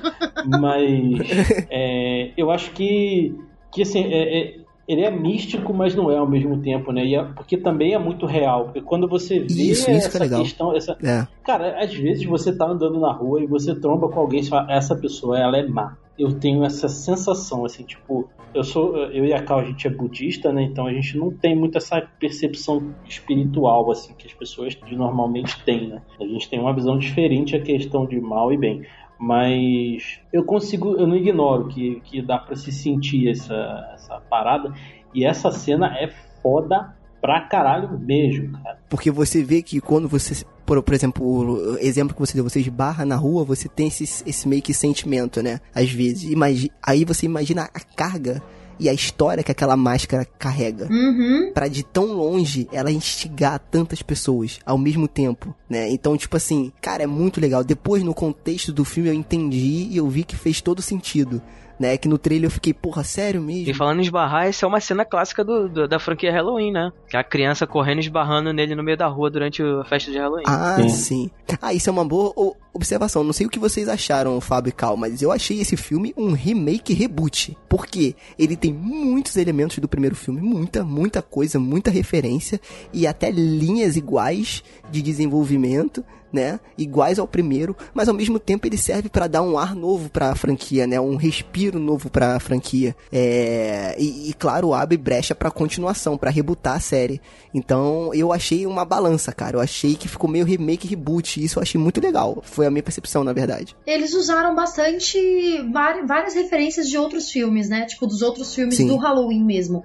Eu achei interessante isso porque é bem o que a gente comentou sobre aquele se, aquele, se o primeiro filme funcionava ou não, né? Né? Porque a, inspi a inspiração é muito foda, só que hoje em dia talvez o filme não sei, entendeu? Mas, tipo assim, ele é muito foda o primeiro, sabe? Ele é tenso, ele é tudo isso. Não sei se ele naquela, naquela, naquela movimentação mais lenta, assim, serviria.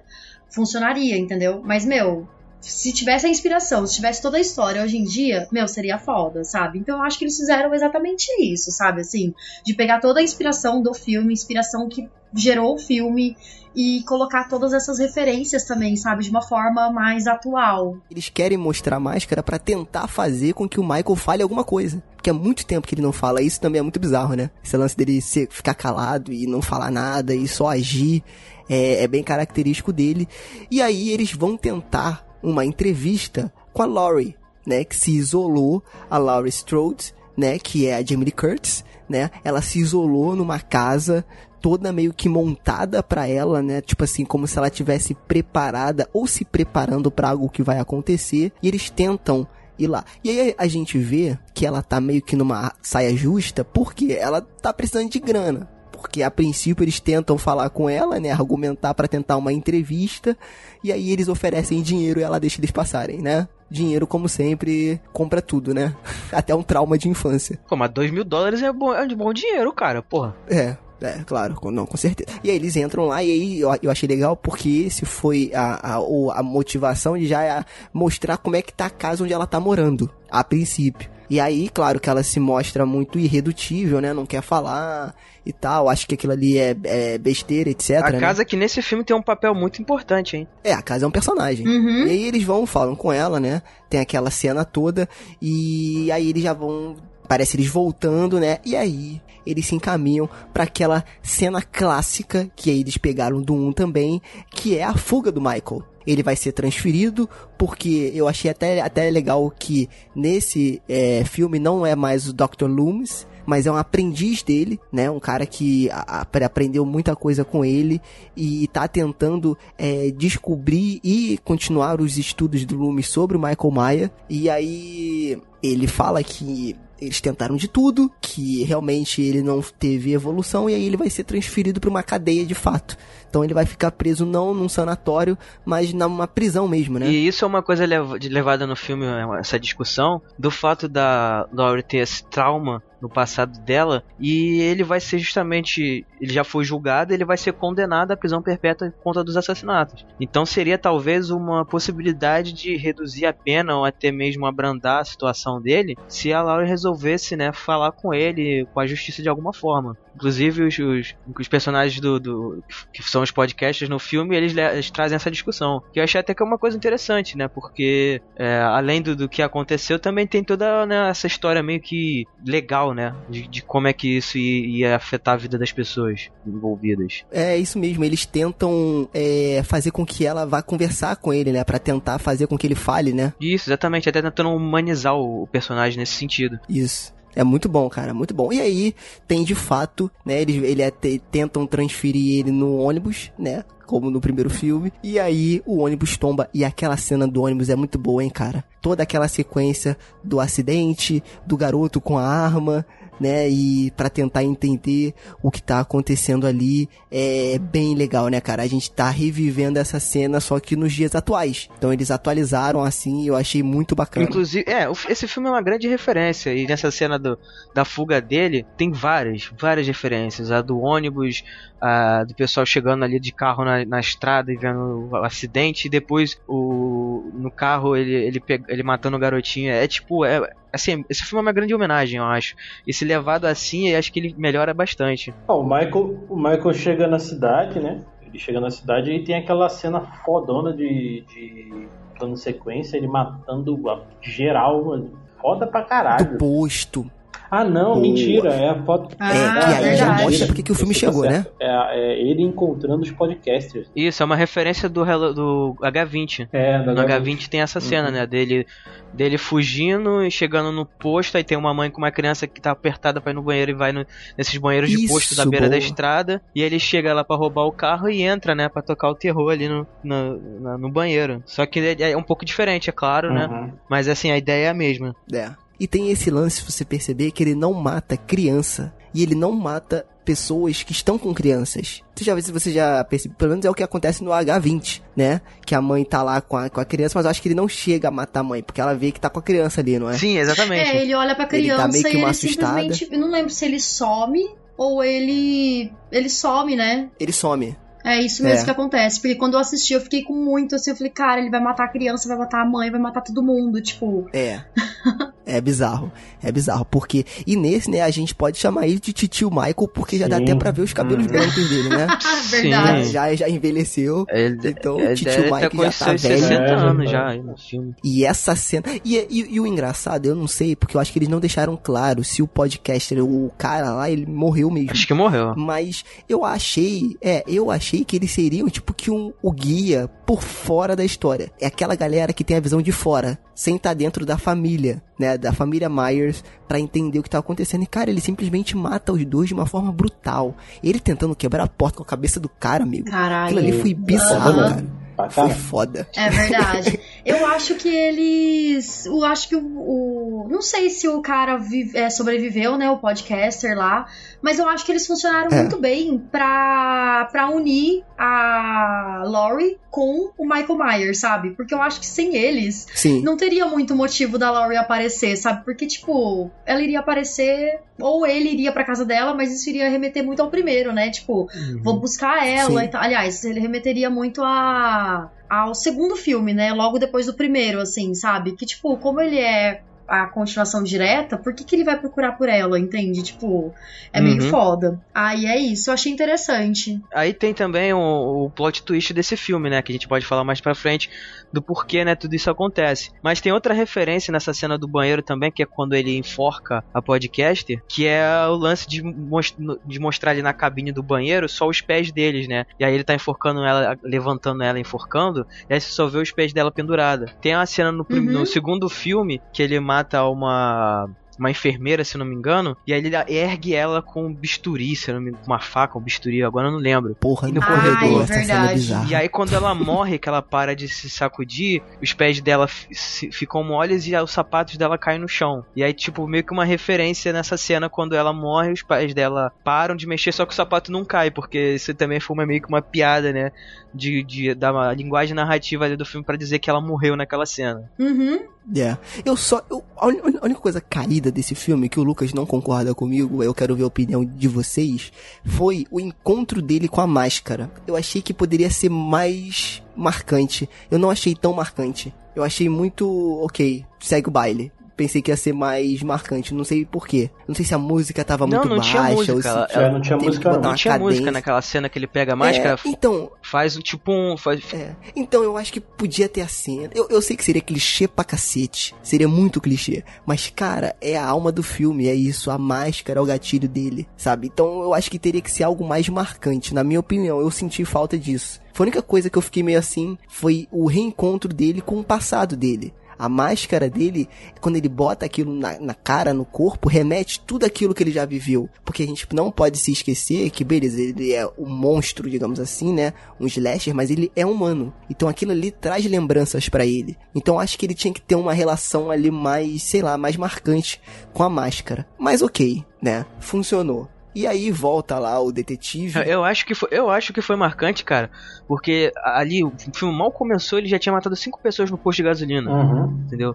E duas delas você vê, você vê o assassinato. Sim. E quando ele pega a máscara, que não tem, não tem som nem nada, é como se fosse, digamos assim, um respiro antes de começar o massacre. Não sei se vocês também tiveram essa percepção. Ele pega a máscara, fica, fica um, meio que em câmera lenta, e na hora, na hora que ele vai vestir, fica aquele. aquele não, é um, não é um silêncio, é como se fosse. Como se você tivesse ficado surdo temporariamente, sabe? Com, alguma, com algum estrondo, alguma coisa assim para mim foi uma linguagem mais ou menos assim, dizendo que a partir de agora não vai ter mais limite para ele, entendeu? É, e aí volta também, eles botam aquele efeito uhum, do, da uhum, respiração foda. dele. Isso, né? que é muito bom, é muito, é muito, muito bom. legal. Muita referência. E aí também, aí volta, se eu não me engano, aquele xerife é o mesmo xerife do primeiro filme, né? O Coroa né? Que ele fala que já passou por isso uma vez. Hawkins. Que sabe como é que é, o Hopkins, exato, né? E cara, aquele xerife, o, o negro de chapéu, cowboy, Cara, eu achei aquele cara tão deslocado. Para mim, ele, ele foi o personagem mais esquecível. Eu não sei se a intenção deles era deixar, tipo assim, aquele sempre aquele cara descrente, que não crê em nada, que ah, vai tudo é de boa, a gente vai conseguir prender o cara bem, isso aconteceu muito tempo atrás.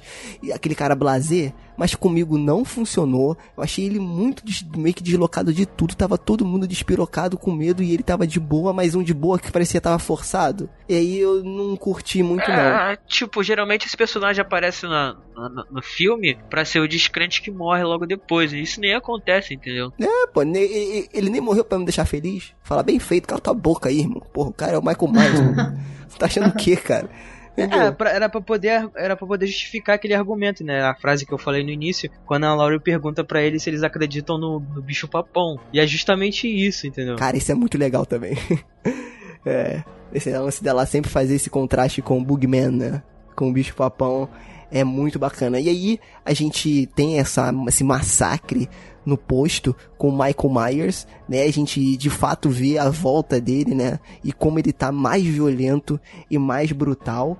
E aí, claro que o xerife já fica preocupado, ele já entra em contato com o novo psiquiatra, né, que assumiu o caso Michael Myers, e aí corta e mostra um pouco de como está a família da Laurie agora, né, a filha dela, Karen, e a neta dela, né, que no caso ali também tem um papel importante, um peso importante, porque é a outra geração da família, né.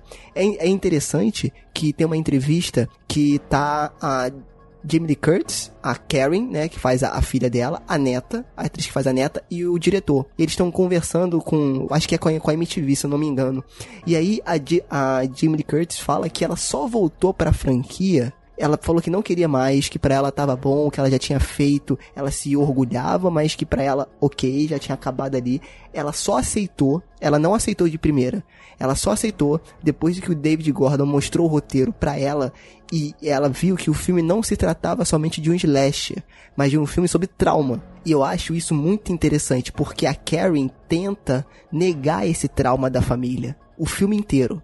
E de certa forma, ela tenta blindar a filha dela, neta da Jamie Lee Curtis, desses acontecimentos. E cara, tem coisas na sua história que não adianta você negar, que você que vai andar com você na sua história pro resto da sua vida e você vai ter que saber lidar com isso né? Então eu acho que é muito um exercício de você também saber administrar um trauma na sua vida, né? A Laurie não conseguiu porque ela ficou paranoica, né? Assim, a princípio ela conseguiu o objetivo dela, mas ela ficou muito paranoica e em contraparte a família dela ficou totalmente aversa àquilo e oposto e, e, e blindou de tudo que é forma aquela situação. Ou seja, eu acho que a situação perfeita seria o meio, né? Onde você sabe lidar com aquele trauma.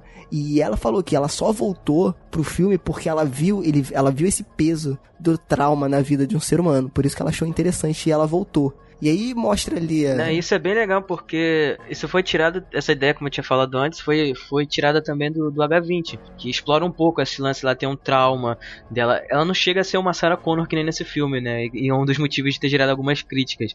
Mas ela andava. Ela, ah, cara, eu não achei, eu achei isso uma besteira. Ela, ela tinha um revólver, entendeu? Ela era alcoólatra e ela tinha aquele trauma de se sentir extremamente desconfortável todo dia das bruxas. E eu acho que foi legal explorar isso, justamente os efeitos, né? Prolongar aquele filme, aquele, aquele primeiro filme. De você você acreditar que realmente aquilo ali é uma continuação, de que todos, todo aquele tempo se passou e mesmo assim aquilo ali continua vivo e, e é, presente na vida dela. Acho que é bem interessante até mesmo para você criar uma, uma profundidade nos personagens, para você ver um pouco de, de, atuação ali, né? Eu acho que é, é bem legal você levar pra esse lado, para não ser um filme só, ah, isso é só uma justificativa pro cara chegar lá e mata todo mundo.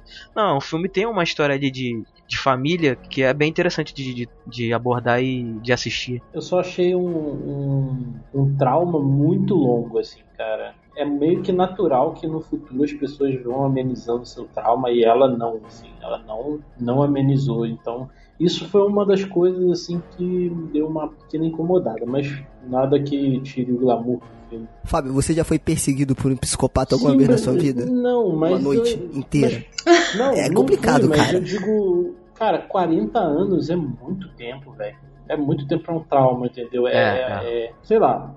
Porque assim, tava com uma cara. Mas não tinha aquela questão dele sair do manicômio? É, sim, sim, sim. É, ela tava mais. É, é ali ela tava porque, mais assim, sensível tipo, do que, do ele... que normalmente. É, então, porque assim, tipo, ele saiu do manicômio depois de 15 anos, porque esse filme é continuação direta do primeiro, né? Se for Sim. pensar nesse caso, ela, ele foi preso lá no manicômio. Foi preso não, né? Foi instalado lá, tipo, foi, sei lá. Aí, aos 7 anos, aí durante 15 anos ele fugiu. E, tipo, no primeiro filme, ela, ela achou que ele tivesse morto e ele simplesmente sumiu. E aí, ela teve que viver a vida dela, tipo, o tempo todo pensando, cara, esse cara vai voltar, esse cara vai voltar, esse cara vai voltar. Não sei em que situação ele voltou pro manicômio, entendeu? Porque ele tem que ter voltado pro manicômio pra ele estar tá no manicômio nesse filme. E aí, ele vai sair do manicômio. E, tipo assim, o que ela viveu foi: um cara fugiu do, do manicômio e queria me matar e correu atrás de mim a noite inteira. E de repente sumiu.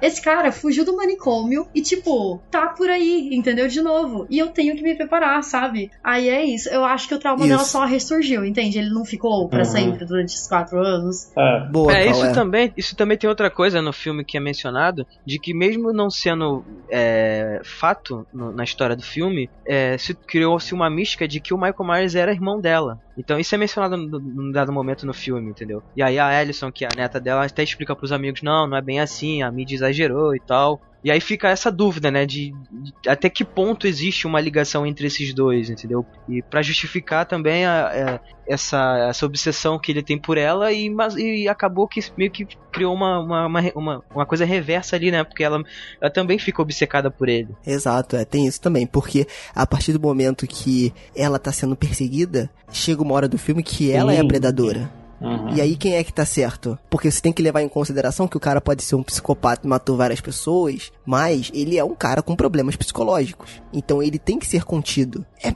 é muito delicado você falar essas coisas. Entendeu? Mas é, é, uma parada muito. É, inclusive, ela fala isso no filme. Ela fala isso no filme. Ela fala assim: eu rezei, por... eu rezei todas as noites para que ele se libertasse, para que ele fugisse. Essa cena só para que eu... só para eu poder matá-lo. É. Então é bem isso Caraca, que você falou mesmo, cara. Foi... essa cena, nego, nego aplaudiu no cinema. Ah, outra coisa. A introdução da neta dela no ciclo social dela. Quem mostra ela com os coleguinhas e não sei o que lá, não sei o que lá. Achei bem boring. Achei que poderia ah, ser. Caralho, nossa, muito chato isso. Acho que isso aí caiu um pouco o ritmo do filme. Eu acho que eles poderiam. Aí, opinião de fã, né? Eu acho que eles poderiam ter focado mais esse trauma da avó dela, respingar um pouco nela. Nela ter uma curiosidade de tentar ir atrás e tentar descobrir o porquê que a avó dela é assim. Ter algumas coisas escondidas no quarto dela dela, sobre o caso, sei lá, alguma coisa assim, entendeu? Que instigasse mais, que justificasse mais o medo dela quando ela ficasse face a face com o cara, né? Então acho que isso foi bem boring, porque só mostrou que ela tem uma vida é, normal. mas acho que isso foi consequência do trauma da a mãe dela sim tem trauma, entendeu? Da vida que, que a Laura levou com ela. Agora acho que a mãe dela blindou ela de tudo isso, entendeu? Talvez deveria ser até um tabu na casa dela falar qualquer coisa sobre o Michael Myers. Então acho que por isso ela tem essa coisa mais normal. Né? É, mas eu acho que hoje em dia não tem desculpa, cara, com acesso à tecnologia, ah, não, sim, a informação, cara, você pode ir atrás. Mas talvez, e... tal, é, mas talvez ela possa ter alguma coisa do tipo, ah, minha mãe conversa comigo sempre sobre os traumas, como a infância dela fumar merda por causa disso. Então, tipo, tô de saco cheio dessa história, não quero saber, entendeu? Pode ser isso também. É tipo adolescente boring, né? Tipo. É, exato. É, faltou ali tipo um diálogo, né? Pra explicar por, por quê, né? É, ela até tenta algumas vezes puxar a avó de volta pra família e tal. E não, isso eu gostei. A Jamie Curtis tá piroca da, da cabeça mesmo. Aquela cena que eles estão no num, restaurante, eu achei bem legal até. Muito boa, muito bacana. E aí a gente já vai pra hora, né? Tem todo esse desenvolvimento aí da neta dela e tal, de mostrar ela no ciclo social. E aí começa as aparições do titio Michael aí na cidade. Voltou, né? Aí o mal está e na cidade. ele remete muito é, aí o mal chega na cidade, amigo. E ele remete muito ao primeiro filme, porque foi o que o Fábio falou. Às vezes só aparece a silhueta dele, a cabeça, porque ele é a representação do mal. O mal tá sempre à espreita, entendeu? Então ele não tá na sua frente, ele tá quando você olha para trás, lá no fundo, na árvore. Do lado da árvore você vê a silhueta de alguém. Ali é o mal. Aquilo ali é o Michael Myers. Então, cara, muito legal. E aí quando o Michael chega na cidade, ele espera dar o dia 31 de outubro. Enquanto isso tá rolando as as investigações, mostra a Laurie se, como ela se, se preparou, como a casa dela é equipada para isso tudo, né? Então mostra ela atirando, mostra ela limpando uma, um milhão de armas. Ou seja, ela tá muito preparada, ela tava esperando Atirando isso acontecer. Manequim. Atirando em manequim, exato. Então, tipo assim, ela tava treinando isso há muito tempo. E aí, quando ele chega na cidade, a barata voa. aí, pronto. que começa a matança desenfreada. E antes, ele tinha alvos. E é isso que o Fábio falou. Ele tinha alvos. Agora, meu irmão, é qualquer um. Então, ele ia andando pelas casas ia matando as pessoas sem pudor nenhum. É, é muito bacana. Aquela cena, não, um dos melhores atores do filme é aquele moleque moreninho lá, de toda aquela sequência lá da babá. Cara, aquele ali é muito bom, muito engraçado, cara. Nego riu muito lá Cara, no cinema. aquele garoto é muito bom, cara. Sério, acho que a gente ainda vai O ver. A gente ainda vai ver ele em, em alguns outros filmes, porque aquele lance dele falando se você vai morrer lá em cima, cara, é sensacional. É, porque assim, mais uma vez, a gente tem adolescentes idiotas Babás. Situações de perigo. E, e, babás. Tem uma coisa que eu fico indignado, que nego não aprendeu. Gente, você fez sexo Você vai morrer. e falou, volto logo, você vai morrer. Não fala, você sabe que você está no filme de terror. Cidade está, tem psicopata na cidade, não fale, volto logo ou faça sexo, você vai morrer, entendeu? Isso é regra. Acontece isso, isso. No primeiro filme, o cara me tem a pachorra, o maluco de óculos, de fazer as duas coisas. Ele transa com a, com a, com a menina lá e aí depois fala, volto logo. E por isso que morreu daquele jeito lá. Que É, morreu por culpa de um regra copo d'água, né? Por culpa de um copo d'água.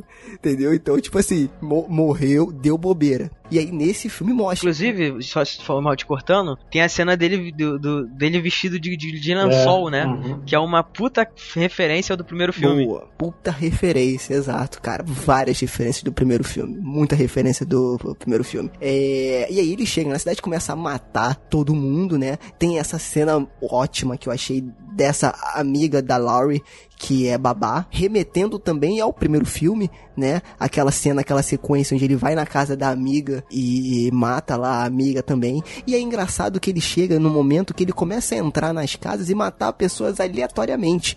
No começo eu fiquei pensando, pô, ele deve estar procurando ela. Mas não fazia sentido, porque ele sabe onde ela morava. Ele sabe onde que era, né? Então o que que eu, eu, eu, não, eu não entendia? Tipo, meio que pra mostrar que agora ele tá sem pudor nenhum, ele sai entrando e sai matando quem vê pela frente, Não, é e isso? vale destacar também, né, o nível de nível de, da violência daquele, da- das mortes, né? Que agora não é só facadinha É, tá qualquer, bizarro. ele quebra a mandíbula, É. ele arranca pescoço, entendeu? Verdade. Não, as mortes desse filme foram muito, muito boas. Porque assim, é complicado porque hoje você tem você tá ali na berola do do que porque, porque tipo assim, você não pode botar um filme, se você botar um filme de 18 anos, você perde um público muito grande. Eu acho que esse filme era 18 anos, eu não lembro, pelo menos aqui no É Brasil. 18. É 18. Então, assim, tipo assim, será que a gente dá com dois pés no peito e já mostra o que tem que mostrar mesmo?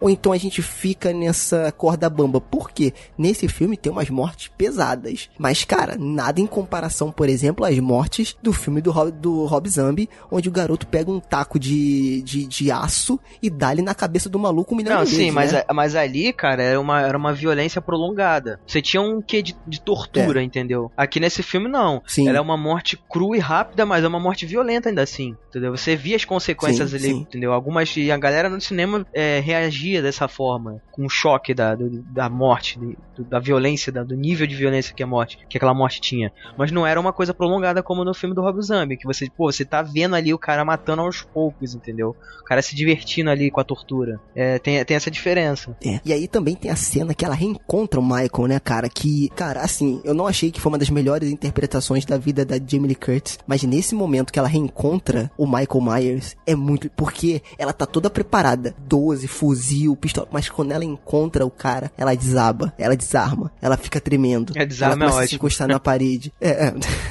É, completamente, cara. Assim, é, é o choque, né? Que você, que você vê que acontece com ela. Como aquilo ainda é um trauma na vida dela e como aquilo ali pesa. Tanto que ela acerta um tiro nele, mas continua ali a, a perseguição, né? Isso logo após a sequência da casa da amiga da neta da Laurie, né? Enquanto ela tá numa festa, enfim, tem toda aquela cena também da volta dela da festa com aquele garoto, que também tem aquele lance lá do beijo do garoto, que ele tenta beijar a garota. Eu achei aquilo ali nada a ver. Eu, assim, é porque eu acho que isso come tempo do filme. E que você Não, poderia estar cara, fazendo outras Aquilo ali coisas. foi, um, foi um- um- uma, uma saída de roteiro, assim, bem, bem basicona mesmo.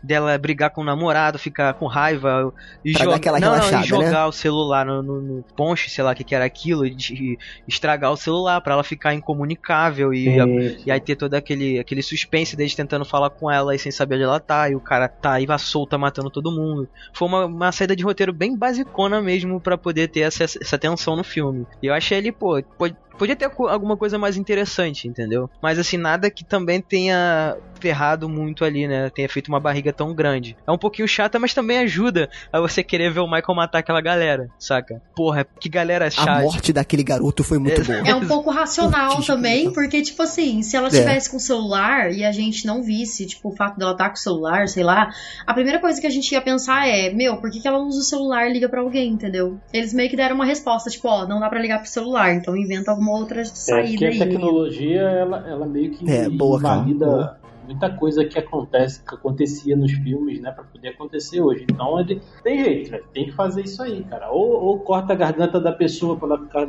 sem falar, ou joga o celular fora, né? Exatamente, ou então faz que nem, é ou então faz que nem o Michael fazia nos primeiros filmes, né? Que era cortar a linha telefônica. Sim, sim. É, verdade, né? Muito bom.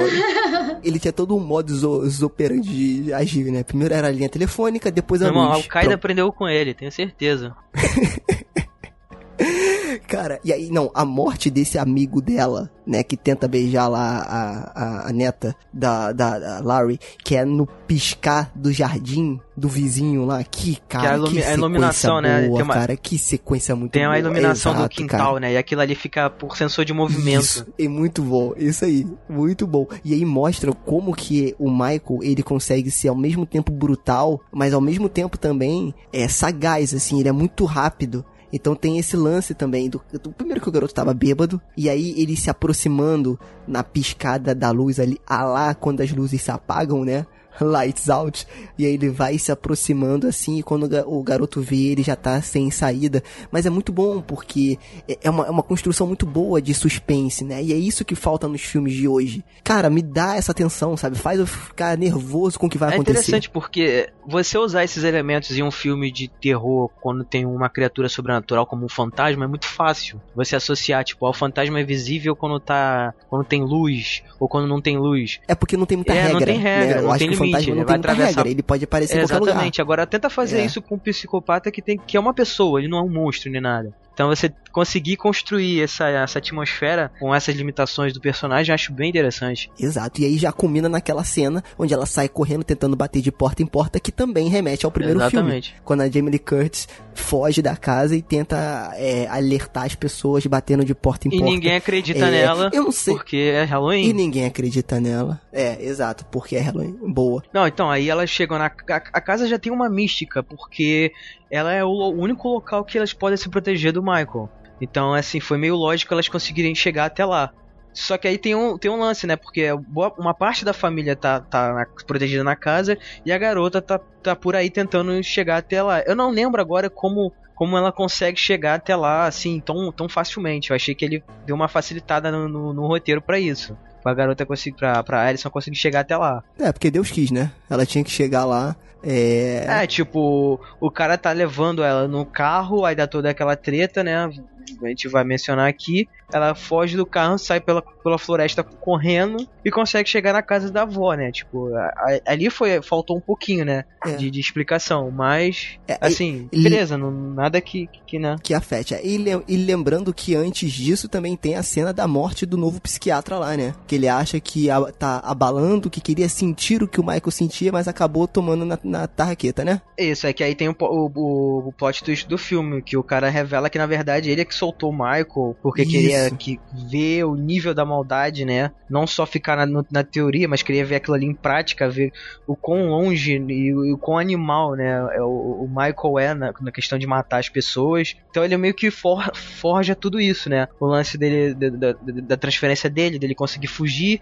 E eu acho que, de alguma forma, ele, ele, ele que ajuda o Michael a chegar até lá. Tipo, ele pode ter dado pistas, ou então até mesmo dito a localização da, da Laurie pra ele, né? Que é outra coisa que no, no filme anterior não, não, fica muito explicada, né? O fato dele conseguir achar ela mesmo ela estando em proteção testemunhas, né? No H20, se não me engano, nos outros, no segundo não, filme. Não, mas nesse filme ele, ele chega lá com um psiquiatra, pô. Ah, não, ele. É, não, não, não. Não, não, ele não chega com o psiquiatra. É verdade, ele é foge no, no ônibus e o psiquiatra tá lá no ônibus, toma um tiro do garoto e, é, e depois vai pro hospital. E aí você fica sabendo que depois o motivo de tudo isso acontecer é justamente por causa, porque o cara, porque o psiquiatra tramou tudo isso, né? A gente achou que, na verdade, o Michael Myers era o doutor. Eita! Eu tive essa sensação também, eu tive essa sensação aham. também. Boa, é. A gente também teve essa, essa sensação no decorrer Que ele do filme. coloca a máscara, né? ele coloca a máscara no... Porra, cara, se fosse eu isso, eu ia ficar muito sincero, puto. que eu, sério, eu achei que isso dava um up no filme. Não. Nossa, eu, eu, fiquei, eu achei isso muito foda também, se fosse real. É, então, porque assim, eu acho mais provável um senhor de mais de 60 anos ser mais, mais franzido, mais menorzinho, assim, do que um cara gigantesco, né? Mas sei lá, né? É, é, então, eu por um momento eu pensei, quando ele botou a máscara e tal, eu pensei que ele tinha fantasiado outro cara pra pensarem que era o Michael Myers e ele ser o cara por trás de Eu- tudo, isso né? também, é, isso também. Mas aí, é, eu falei, não, não, que não seja isso, que não seja isso, por favor. Aí não foi realmente. Eu falei, ufa. É, é, Nossa, pior que eu e o Fábio, a gente ficou muito animado, porque a gente achou, tipo assim, Ah, fazia sentido. Aham, entendi. Porque, cara, ele. Ele ficou no manicômio um tempão, entendeu? Daí eu pensei, nossa, faz sentido. Nossa, eu e o Fábio a gente ficou muito empolgado. Entendi. Tipo, nossa, faz sentido mesmo. Porque ele ficou um tempão preso. E ele ia ficar meio doente, assim, com essa cara de velho. Tipo, Entendi, entendi. Não, é porque eu só acho não tinha assim, nada a ver. Seria um final interessante, mas eu acho que ia desconsiderar muita coisa, muita história do Michael Myers, né? Até por conta dos Aham. outros filmes. Eu não sei se, sei lá, pra mim isso eu ia curtir muito, mas é, realmente ia ser um puta plot twist. Isso aí sim, é, Shy- Shyamalan ia ficar de, de cara. É o, ele, ele é o Dr. Sartain. É, Sartan, né? Cara, eu acredito que em uma outra realidade, numa outra das nossas 52 terras aqui, isso pode ter acontecido. Pode ser, pode ser. E aí a gente chega logo, a gente, já, a gente já chega no final do filme, né? Que é toda a sequência da casa. Que é muito boa, né, cara? Que mostra o quão preparada elas estavam. Ela tava pra é, receber, digamos assim, o Michael, né? E, cara, esse final foi o final que o cinema mais urrou. A, a galera ficou louca aqui quando a gente foi assistir o filme. Até Porque tem cenas ótimas, né? Primeiro, vamos logo pro final, que é a cena que a filha da Jamie Lee Curtis tá no sótão lá, escondido na cozinha, né? E ela finge fragilidade. Ela, ah, não vou conseguir atirar, não vou conseguir atirar. Mãe, e minha quando mãe, ele me aparece, é, mãe, me ajuda. Quando ele aparece, ela, I got you. Pum! Caraca, aquele ali, nego bateu Pescoço. palma.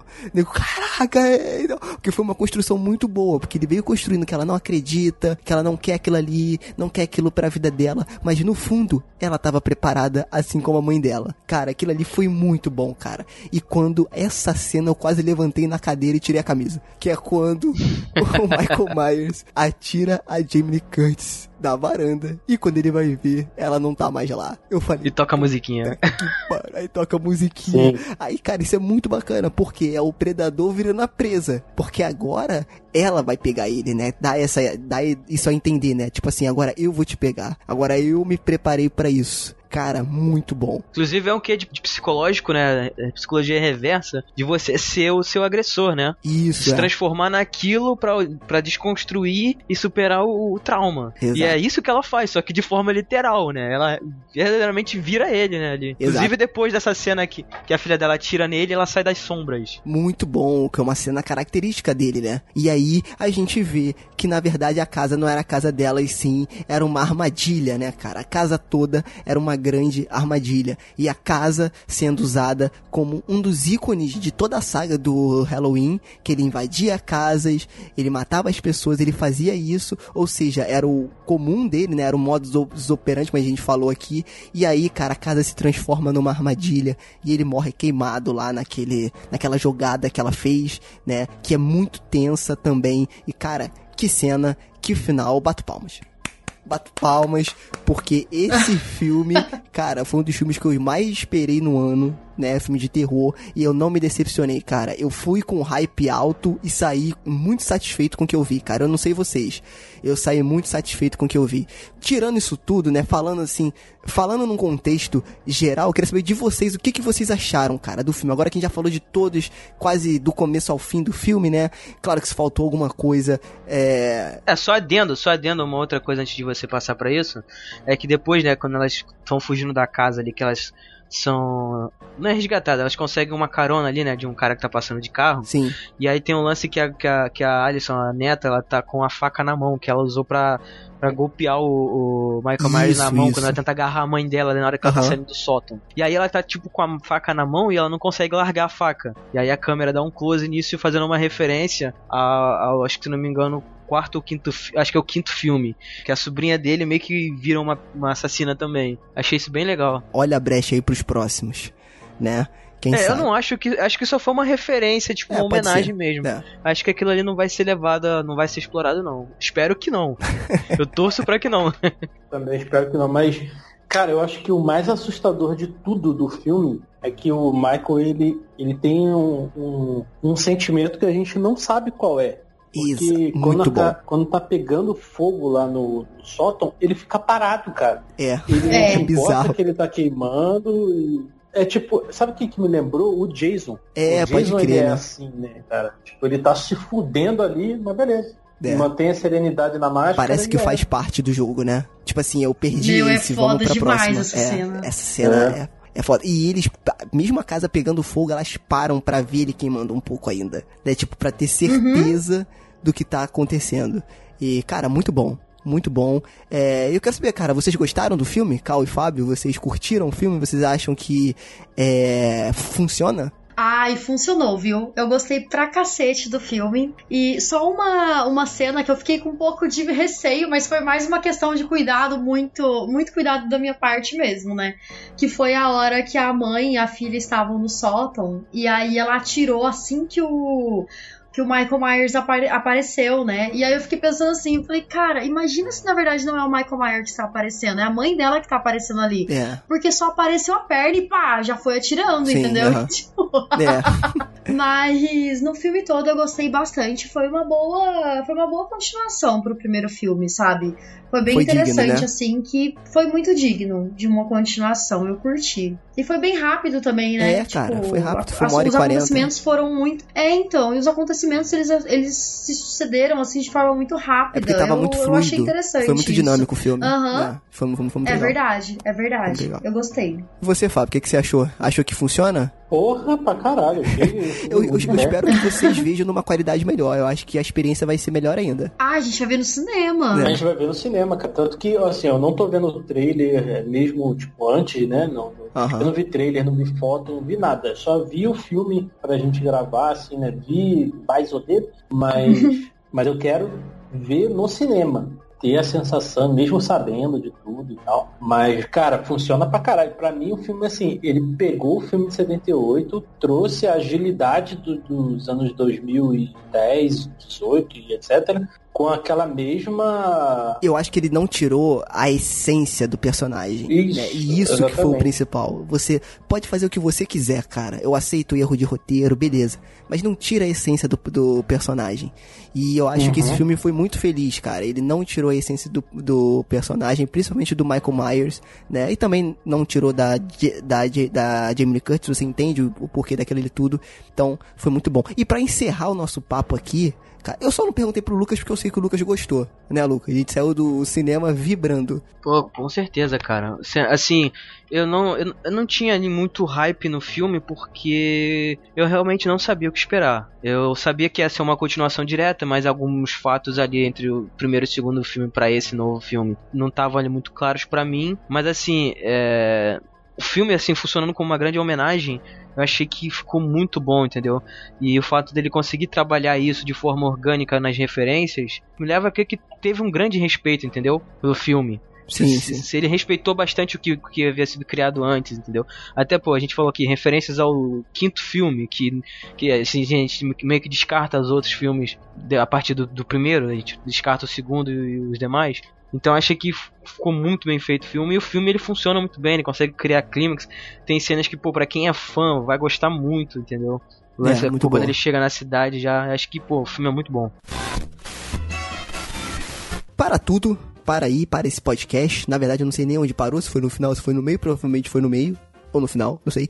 Pra, que- pra gente dar a nossa indicação, né? A nossa indicação de um material independente, de um projeto independente. E olhe só, de um amigo nosso da Podosfera. Né? Então, a gente é um, é um desejo que a gente tem, né? Um dos, dos objetivos aqui do Frequência também é divulgar o trabalho independente nessa podosfera de meu Deus. E hoje a gente vai trazer aqui para vocês o curta-metragem chamado Enfim Sóis, com a direção de Elvésio Parente, sim, o Elvésio lá, o Elvis, do Podcastinadores. O curta ele também conta com a participação do Fernando Caruso, que é ator, né, que também faz parte dos podcastinadores. E cara, é um curta diferente. Ele tem um lance de terror ali, né, mas também mexe com o lance do psicológico, do, da questão da solidão, como você lidar com isso.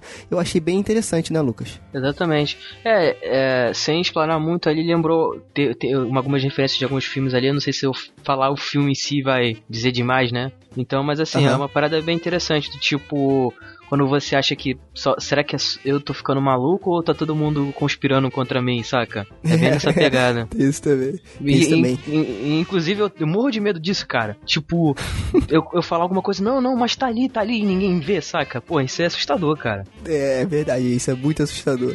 É muito bizarro mesmo. Então, se você ficou curioso para assistir, e já que a gente tá indicando aqui, por favor, assista, né? Você pode encontrar esse curta lá no canal Escaravelho Filmes. Pesquisa lá, é o canal onde o Elvis posta lá as suas produções, tá? Tem outras também que eu acho interessante, a gente vai trazer mais pra frente, mas se você também conhecer é, se você tem algum projeto voltado para o universo de terror, não só um curta-metragem, mas um longa, um livro, um conto, manda pra gente nas nossas redes sociais que a gente falou lá no início do podcast, tá? Ou se você conhece algum trabalho independente que você acha legal e que você queira compartilhar com a galera aqui, com os ouvintes, por favor, manda pra gente que a gente vai divulgar aqui no podcast, beleza? Então vamos voltar pra essa bagaça. E aí, para encerrar esse papo, né, longo, de duas horas aqui praticamente, eu quero saber de vocês a cena que mais marcou vocês. E aí pode ser da saga completa.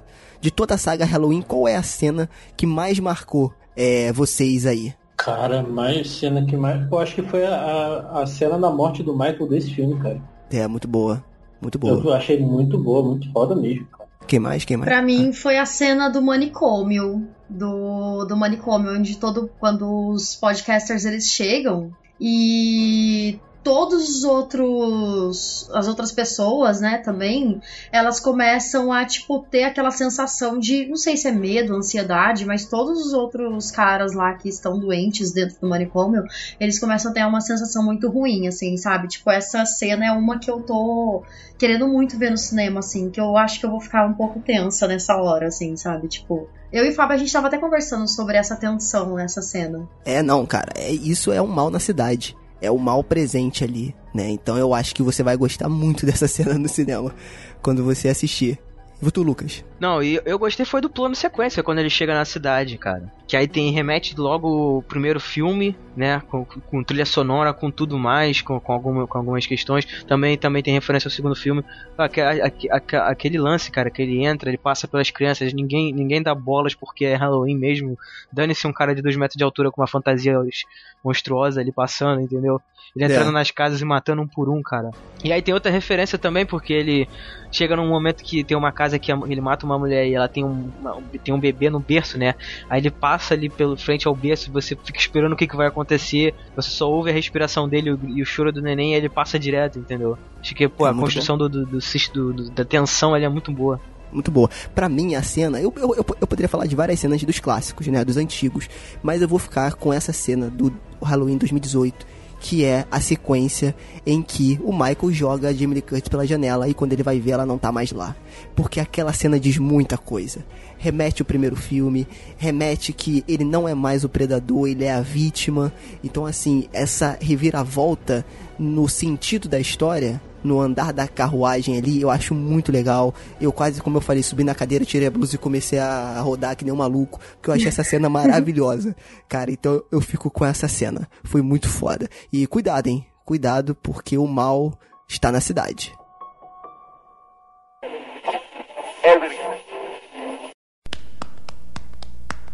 Bum, bum, bum, Mr. Sandman, bring me a dream. Make him the cutest that I've ever seen. Give him two lips like roses and clover. Then tell him that his lonesome nights are over. Sandman, I'm so alone. Don't have nobody Bum bum bum bum. Please turn on your magic beam, Mr. Sandman. Bring me a dream. Bum bum bum bum bum bum bum bum bum bum bum bum bum bum bum bum bum bum Mr. Sandman, bring me a dream. Make him the cutest that I've ever seen. Give him the word that I'm not a.